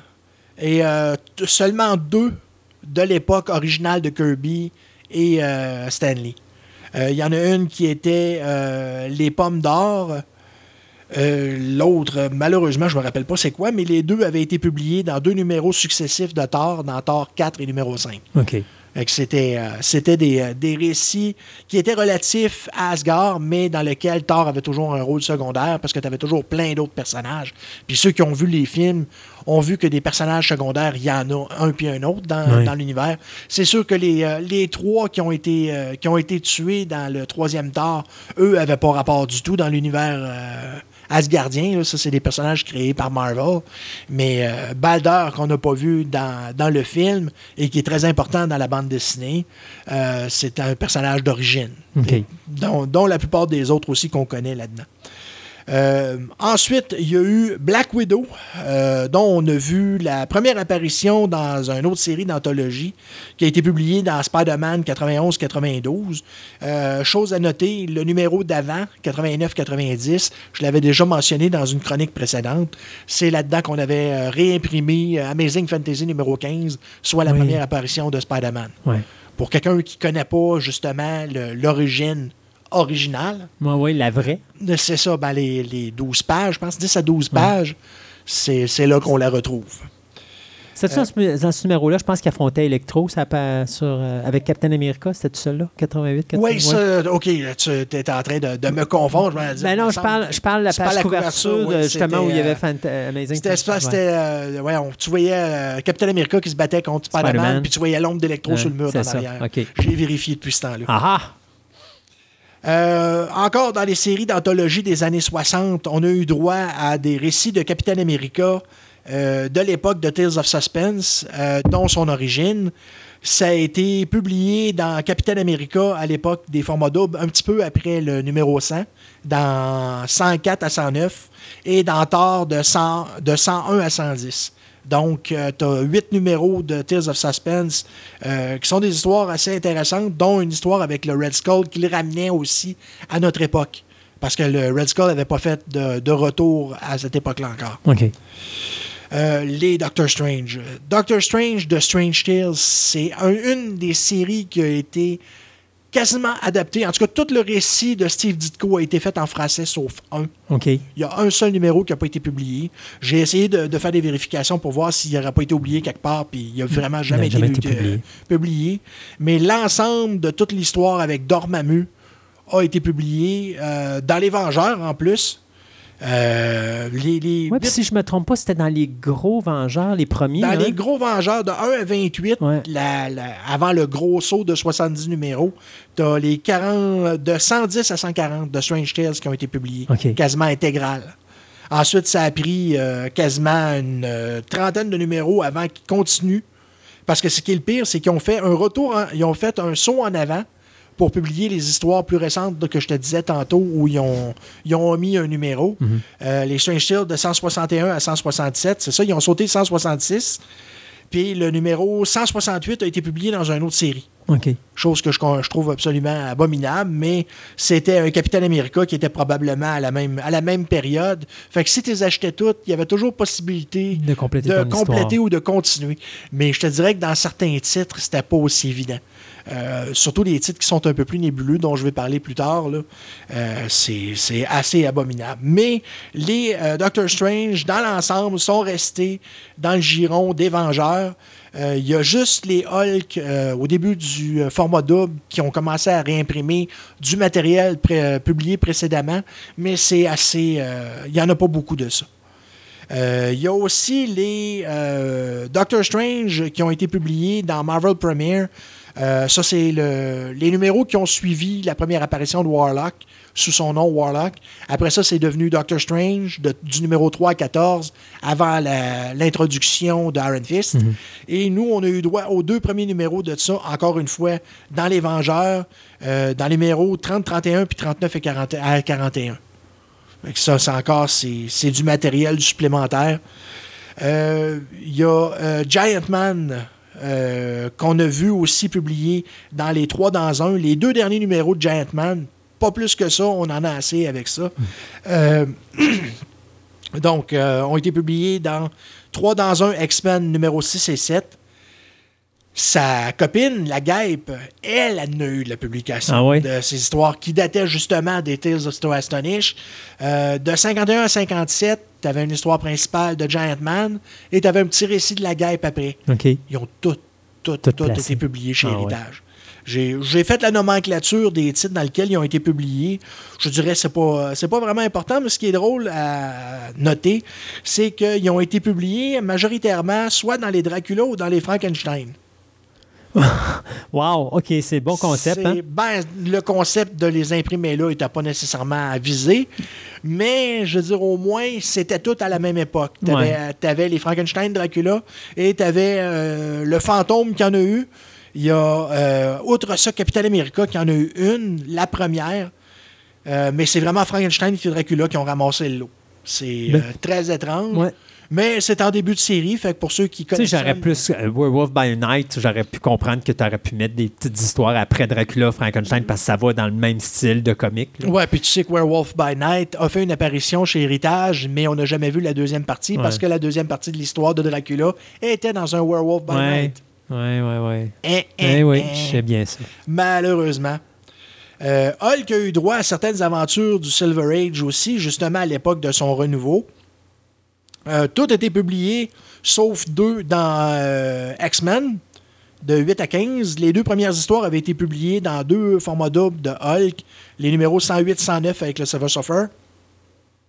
Si tu te rappelles, les deux étaient en train de se battre sur le Surfer Oui. dans l'espace. Oui, oui, oui, oui. Euh, ça, c'est le premier des deux. Et le deuxième, c'était avec Wood God. une histoire avec des, des, des hommes animaux. là. Je dirais que c'est Pas important. Très secondaire. C'est ça. Euh, les Tales of Suspense d'Iron Man ont aussi été, aussi été adaptés, euh, les numéros 61 à 70. Fait que c'est le fun de voir que le matériel prédatant ce qu'on nous autres on a eu a été publié. Euh, puis justement, c'était des histoires, surtout dans le cas d'Iron Man, c'était à l'époque aussi qu'il y avait un sénateur qui voulait faire arrêter euh, Tony Stark parce qu'il disait on veut les secrets de ton armure, t'as Ouais, pas le droit ouais, d'avoir ouais, le, d'avoir le, le- le- le monopole là-dessus. Ça pourrait nous aider contre les communistes. Ouais. Puis toute la... Puis ce qui est le pire, c'est que la... toute cette histoire-là avec le sénateur s'est terminée dans un combat avec l'homme de Titane, qui était bien sûr, on le sait, un communiste, Ouais. un vilain communiste. Mais dans cette talle-là, on a eu droit à une histoire avec le mandarin qui avait enlevé euh, Happy Hogan, qui portait l'armure d'Iron Man. Donc, encore une autre histoire euh, intéressante. Euh, je me rappelle pas les autres. Je me rappelle pas s'il y avait une histoire de Black Widow dans le tas. Parce que c'était à l'époque, justement, où Black Widow et Hawkeye ont été introduits. Fait que là, j'ai comme une espèce de, de mélange de numéros, mais je pense que ça, ça prédate ces numéros-là, euh, Black Widow. Ensuite, euh, Kid Flash, le personnage euh, de Wally West, qui étonnamment a subi une métamorphose dans la série télévisée, à ce moment-là, était dans la série euh, de Barry Allen qui venait juste d'être réintroduite. Il réintroduisait euh, Kid Flash, qui était euh, d'ailleurs subissait le même accident que Barry Allen. Et ces numéros-là ont tous été publiés en- presque en majorité dans la série Karate Kid. Oui. Oui, je m'en C'est rappelle. sûr que c'était c'était c'était du du DC, ouais. mais c'était deux titres d'ici. C'est Il y ça. avait au moins ça. Euh, puis il y a une histoire qui a été publiée, si je me rappelle bien, dans le premier numéro de. euh, voyons. One de, de Flash, pardon. Oui. Parce que nous autres, on, on a eu droit à, justement à, euh, Showcase numéro 4 et Flash numéro 105. On a eu ça publié ici. D'ailleurs, la, ma- la majorité des récits de Flash qui ont été publiés ici étaient tous du Silver Age et du très, très, très début des, euh, des histoires du Silver Age.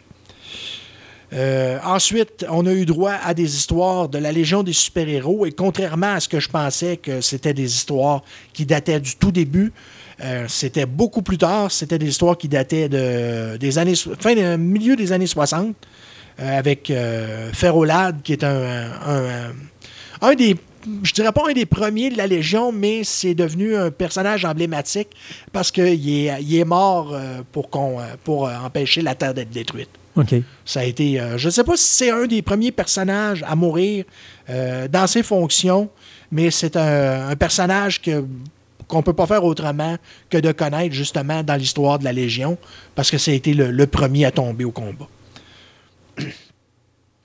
Ceux qui ont été des fans de la série Fantastic Four ont vu à un moment donné apparaître un personnage qui s'appelait le Croisé. Il s'appelait le Crusader en anglais. Ouais. C'était dans les numéros 53 et 54 de Fantastic Four. C'était un personnage des du Golden Age qui s'appelait à l'origine Marvel Boy. Et il y a certaines de ces histoires du Golden Age qui ont été présentées. Et encore là, la, liste des, la liste des titres qui ont publié ça sont assez loufoques. Surtout euh, quand tu mets la- le, le premier récit dans Conan. OK. Fait, ouais, Ouais. Je suis pas sûr. Dans Kung Fu. Ensuite, au moins, ils se sont donné la peine. C'était dans euh, Capitaine America et dans Thor. Mais c'est un titre, pour te dire à quel point c'est nébuleux et que ça l'est resté avant que les Fantastic Four le ramènent. Le titre Marvel Boy, euh, dans les années 50, il été introduit en 51. Au bout de deux numéros, le titre a changé de nom. C'est devenu Astonishing. Marvel Boy a été oublié. Il y avait encore des histoires dans Astonishing, mais le titre a changé de nom. Probablement pour être capable de glisser d'autres sortes d'histoires. Parce que les deux premiers euh, Marvel Boy, c'était quatre histoires d'à peu près 5-6 pages chacune. Nous autres, on a eu droit à certains, à certains numéros de cette série-là, mais je veux dire, comme je te dis, c'est resté dans l'ombre. Euh, ensuite, euh, une, autre, une autre série que j'ai notée, puis ça, je comprends pas d'ailleurs pourquoi ça s'est ramassé dans Master of Kung Fu, parce que le personnage, l'Orchidée Noire, Black Orchid, c'est un personnage de DC. OK. Et c'est un, ouais, un- c'est un- vrai. c'est un personnage euh, quasiment en plus. T'es pas sûr si c'est une criminelle ou une super-héroïne. Ça a un petit peu des relents de la Black Cat. OK. Euh, Pas Black Cat, Mais Catwoman? Catwoman. Oui. Ouf. Je me rendu que je mélange les deux univers. Mais là, de toute façon, on, t'excuse parce qu'on n'est pas nié entre deux univers. Oui, c'est ça. Mais toujours est-il que la majorité des histoires ont été publiées euh, à l'époque du format double de Maître du Kung Fu, dans- entre les numéros 66 et 77. Ces histoires-là provenaient, entre autres, d'Adventure Comics, euh, le titre euh, anthologique qui avait justement les Légions des super-héros dont je parlais euh, plus tôt. Euh, puis, en plus, dans The Phantom Stranger. Phantom Stranger, je peux comprendre qu'il peut avoir des histoires secondaires, mais Black Orchid, ça ne rentrait pas du tout Non. dans, la- dans le même moule. C'est des histoires fantastiques, Ouais. Phantom Stranger, un peu comme le spectre. Ouais. C'est assez étrange, mais en tout cas, c'est Kung Fu qui en a fait, euh, qui en a fait les frais. Euh, et un autre truc que Kung Fu nous a donné. Non, c'était pas Kung Fu, pardon, je me mêle. Euh, Il y a eu euh, Su- Su- Submariner Comic du Golden Age qui a été publié dans The Doctor Strange. Euh, le numéro 21-22, c'est un euh, numéro de, de 1943. Submariner Comic numéro 40. Tu fais, tabarnouche. On recule de loin. Euh, et du même, euh, de la même façon que tous les titres anthologiques que je parlais tout à l'heure, euh, Tales to Astonish 70 à 72, qui sont les premiers numéros de Submariner, ont aussi été publiés à l'intérieur de Master of Kung Fu. Alors, euh, c'est d'ailleurs le titre qui a suivi Black Orchid. On arrête tout ça là, puis on continue ça une prochaine fois? Absolument. Parfait, mon ami Gaëtan. Alors, continue à regarder tes notes, puis on se retrouve. De l'autre côté de la pause. Yes!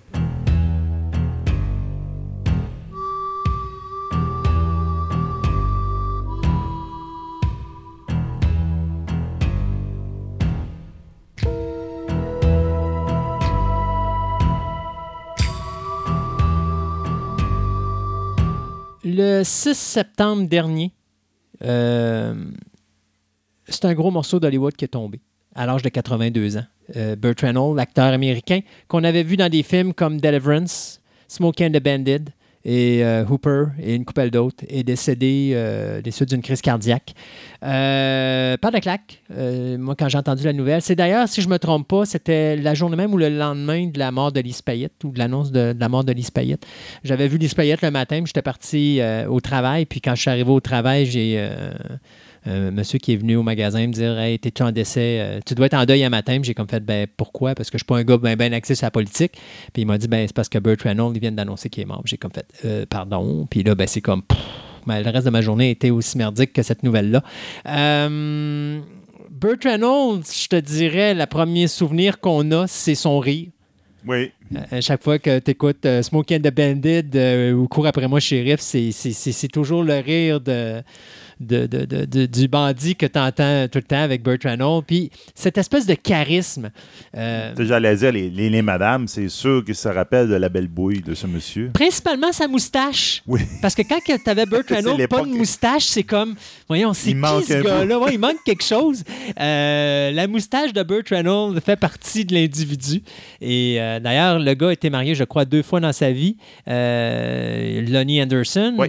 Puis euh, Sally Field, je crois. Euh, Ou Sally Field, il était juste en couple. Je pense qu'il était juste en en couple avec. Sally Field, c'est Mais euh, je pense que ça, c'est probablement celle que moi j'ai connue le plus comme relation. euh, parce que, Ouais. bon, on, pas, on les avait vus au grand écran avec Smokey and the Bandit. On l'avait vu dans The End aussi, qui avait été Ouais. réalisé par Burt Reynolds. Puis Burt Reynolds l'a dit beaucoup plus tard. Après ça, il a dit que Sally Field, c'était l'amour de sa vie. Puis il dit J'ai été con. Il dit Les gars, on est con. Puis cette fois-là, j'ai été con plus que d'habitude. Ouais. Puis je l'ai perdu. Puis J'aurais jamais dû Ouais. la perdre. C'est comme. Oui, puis ils allaient bien ensemble. Je trouvais que c'était un couple parfait. Ben, Mais quand, c'est ça, quand tu les regardes dans Cours après moi, shérif, là, c'est comme vraiment la chimie est là. Hein? Frog, ben, c'est Sally Field, puis Bo, ben, le, le Bandit, c'était Burt Reynolds, puis c'était vraiment quelque chose de bien. D'ailleurs, je me demande si euh, Sally Field jouait pas aussi dans le film Hooper. Euh, où est-ce que Bur- Burt Reynolds interprète le personnage d'un cascadeur qui, à un moment donné, à force de faire des cascades, il y a des problèmes au niveau de la colonne vertébrale. Puis euh, là, il faut qu'il forme un jeune pour le remplacer. Et à la fin du film, il y a la grosse cascade où il doit faire un saut record d'un pont qui est en train de s'effondrer alors qu'il y a un tremblement de terre, mais c'est bien sûr pour un film. Et euh, la problématique, c'est qu'il met des fusées à l'arrière du véhicule. Sauf que les craintes, c'est que l'impact d'atterrissage de la voiture ferait en sorte que sa colonne vertébrale sectionnerait puis qu'il deviendrait paraplégique jusqu'à la fin de ses jours. Mais c'est sa chance de donner la dernière grosse cas- cascade de sa carrière et de le faire pour être dans le Guinness. Euh, Hooper est un film superbe. Si vous aimer les films de cascade, il n'y a que ça parce que c'est un cascadeur. Donc, tout, ce qu'on voit, c'est des cascades qu'on voit dans différents films, qu'on a vu partout, mais qui reprennent les séquences, mais c'est Burt Reynolds qui les fait entre guillemets. Ouais. Mais je pense que c'était un de ses. euh, je suis pas sûr à quel point, là, mais je pense qu'il en faisait beaucoup de ces cascades. Ça se peut, ça Il se semble peut. qu'il y avait, il y, avait, il y avait un peu ce- ce- pour les, les réalisateurs de films ce défaut-là. là. Ouais, ben ouais, Parce que là, ça malheureusement, parce que les les- acteurs, ouais, ça monte Ça les monte les assurances. assurances pas mal. Donc, euh, Burt Reynolds est né euh, d'un père cherokee et d'une mère italienne à Palm Beach, en Floride. Euh, il avait une carrière de footballeur jusqu'à ce qu'il y ait une blessure qui vient malheureusement interrompre sa carrière. C'est un accident de voiture qui l'a mis au rencard. Et il s'est tourné vers le métier de cascadeur avant de devenir comédien. D'où la raison pourquoi il Euh, faisait... C'est ça, euh, il faisait lui-même ses cascades. c'est ça. On l'a vu, bien sûr, à la télévision dans quelques séries, dont Gunsmoke, il y avait Hawk, puis, euh, mon Dieu, il y avait une autre série dont le titre m'échappe. Mais au cinéma, on l'avait vu, je pense, c'était en 1905 euh, 1961. Euh, sa première apparition, c'était dans Angel Baby. Puis après ça, ben, c'est 1966, on va le voir comme le rôle principal de Navajo, euh, Navajo Joe, où il joue le rôle d'un Apache. Euh, 1969, il a joué aussi dans euh, 100, euh, 100 Rif- Rifles. Mais c'est surtout le film de 72 qui va le mettre sur la map. Le film de John Boorman qui s'appelle Délivrance avec euh, John euh, Ned Betty euh, et Ronnie Cox. Euh, si vous avez jamais vu Délivrance, quel beau petit délice. C'est quatre gars qui s'en vont euh, faire un petit voyage de, de, camping euh, parce qu'il y a une. Il y a une rivière qui va être euh, mise à sec parce qu'on va construire un barrage. Et euh, le personnage de euh, le personnage de Burt Reynolds, qui est Lewis Medlock, va amener ses amis dans cette petite rivière-là. Sauf qu'ils vont tomber avec des hillbillies du comté qui vont leur faire subir des souffrances. Et ce qui est le fun avec Délivrance, c'est que ça aurait pu tomber dans un film d'horreur total, mais non, c'est un drame avant tout parce que l'événement avec les Hillbillies dure peut-être 40 minutes dans le film. Tu as ce qui se passe avant, ou la rencontre entre la génération actuelle du monde, c'est-à-dire les citadins, et les gens qui restent dans le fond du bois. Tu te rends compte, il y a une belle séquence d'ailleurs de, de- de guitare entre Ronnie Cox et justement euh, un jeune là, qui est déformé parce que probablement que ses parents ont dû faire ça euh, entre père et frère. Là. Enfin, tu vois, entre, Ouais, bon, genre, là. et là, sais, ça se passe Ouais, dans la même famille, puis il y a des, des- des problèmes de, de- physionomie parce qu'il est, il est- il est comme déformé et tout. Mais euh, la game, c'est qu'à un moment donné, quand il se ramasse là et qu'il tombe sur les Hillbillies, il y a un 40 minutes assez, assez spécial qui peut choquer certaines personnes. C'est pas violent, mais c'est juste les gestes qui sont commis. Et il arrive une séquence où est-ce qu'à un moment donné, on règle cette situation-là. Et il reste une autre partie du film où là, on doit subir les conséquences de ça et comment ces gens-là font en sorte qu'ils vont s'en sortir. Mais ils vont pas nécessairement revenir normal dans la société. Alors, euh, très, très bon film, Délivrance de John Boorman. C'est d'ailleurs probablement, tant qu'à moi, le, le film de la carrière de John Boorman.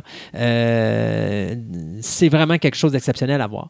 Euh, il a joué aux côtés de Woody Allen en 72 avec Everybody, Everything you, want, you Always Wanted to Know About Sex, But Were Afraid to Ask. Ouais. Donc, tout ce que vous voulez savoir sur le sexe, mais sans jamais oser le demander. il y a aussi, de- en 73, il y avait un film qu'il avait fait qui s'appelait Lightning, où est-ce qu'il jouait le, le- le rôle d'un personnage qui s'appelait Gator euh, McCloskey.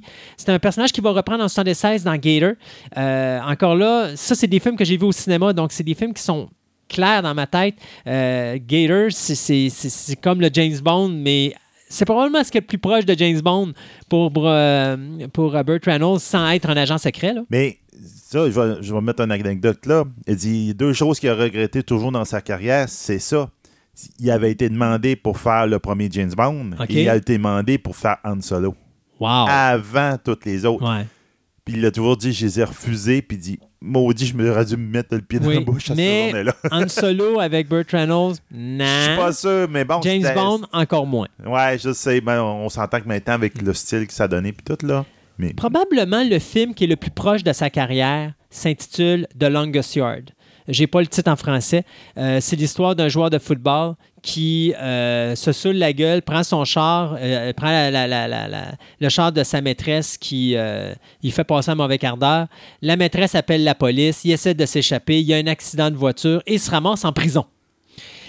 Sauf qu'en prison, ben, le gardien principal de la prison, lui, il a une équipe de football, puis il aimerait bien que ce corps arrière vedette puisse faire un match euh, et, euh, comment je pourrais dire, aider euh, ses joueurs à gagner une coupe qui se passe entre prisons. Parce que dans les différentes prisons, il y a une petite ligue de football. Et donc, à ce moment-là, on l'approche, mais il refuse. Et là, on lui fait passer un vilain moment. Et là, ben, Burt Reynolds dit Écoute, va faire un deal avec toi. On va faire un match entre les prisonniers et les gardiens. Si les prisonniers gagnent, tu nous fous la paix. Si les, les gardiens gagnent, je vais former ta propre équipe. Et finalement, c'est le match euh, où est-ce que les gardiens affrontent les prisonniers. Euh, hilarant comme film. Euh, D'ailleurs, il y a eu un remake qui avait été fait, je crois, c'est en 2005, quelque chose du genre, avec Adam Sandler. Oui, c'est ça, en 2005. Mais euh, hilarant. Et ce qui est drôle, c'est que The Longest Yard, ou la verge la plus longue, c'est vraiment la séquence finale du film. Et euh, dans le film football, c'est un des tops à écouter. Euh, il a joué aux côtés de Mel Brooks, Silent Movie en 1976. Bien sûr, il a Smokey and the Bandit en 77 et sa suite en 80 ou 81. C'est en 80, Smokey and the Bandit 2, euh, qui est à souligner également, dans sa carrière. Tantôt, je vous parlais de Hooper en 78, qui est important. D'autres films ben, dans lesquels on peut se rappeler de sa présence, il y a bien sûr le film qui est Cannonball Run, Ben oui. en 81 et Cannonball Run 2 en 84. Ça, le Cannonball Run, ça mettait en vedette Burt Reynolds, ça mettait en vedette euh, Roger Moore, euh, Jackie Chang, Richard Keel.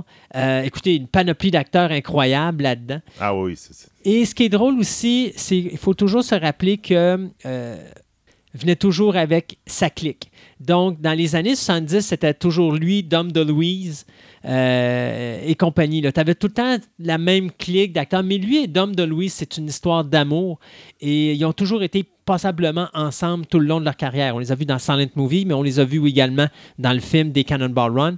Et euh, une autre affaire où est-ce que ça venait dans la clique de Burt Reynolds, c'était le réalisateur Al Needham, à qui on doit Hooper, les Smoke and the Bandits et aussi les Cannonball Run. Donc, euh, tu vois que Luke, Reynolds, dans cette période des années 70, la période la plus populaire, là, il se tenait tout le temps avec la même clique de personnes. Ce qui est impressionnant, parce qu'il y a bien du monde qui s'en me rappelle juste pour que euh, Smoke and the Bandit, Bandit, etc. Ouais. là. Mais il a joué dans 200 films. C'est beaucoup, hein? C'est beaucoup, là. C'est comme, on, on s'en aperçoit pas, là. Non. C'est quand j'ai vu la liste, j'ai fait, Hey, Mais il, parce roule, que- il roule le plus longtemps. La là. période, la période des années fin 70, début des années 80, est probablement la période où on le voit le plus souvent. Euh, D'ailleurs, 1984, je dirais que c'est probablement le dernier grand film, on va le voir, qui va, qui va s'appeler City Heat, qu'il met aux côtés de Clint Eastwood. Et après ça, ben, il va disparaître dans une panoplie de films de second rang. Donc, tu sais, les Physical Evidence, Man a Cop, puis Switching Channel, puis Malone. Ça, c'est des films qu'on verra pas nécessairement au cinéma. Donc, on se rend pas compte qu'il continue à avoir une carrière pareille, mais des petits films de soutien. Et jusqu'en 97, où il y a Boogie Nights qui va le remettre sur la map, où là, il va retourner au cinéma sur grand écran, faire quelques longs films. Mais après ça, il va encore disparaître, mais il va continuer à faire des petites productions à Puis droite Boogie et à gauche. Puis euh, Boogie nomination aux Oscars. nomination aux Oscars, là où il a été le plus proche. Alors, c'est c'est quand même un gros morceau qui vient de tomber à Hollywood. Euh, le pire, c'est qu'il jouait sur. euh, dans, ben, il était supposé jouer dans le dernier film de euh, Quentin Tarantino, Once Upon a Time in Hollywood.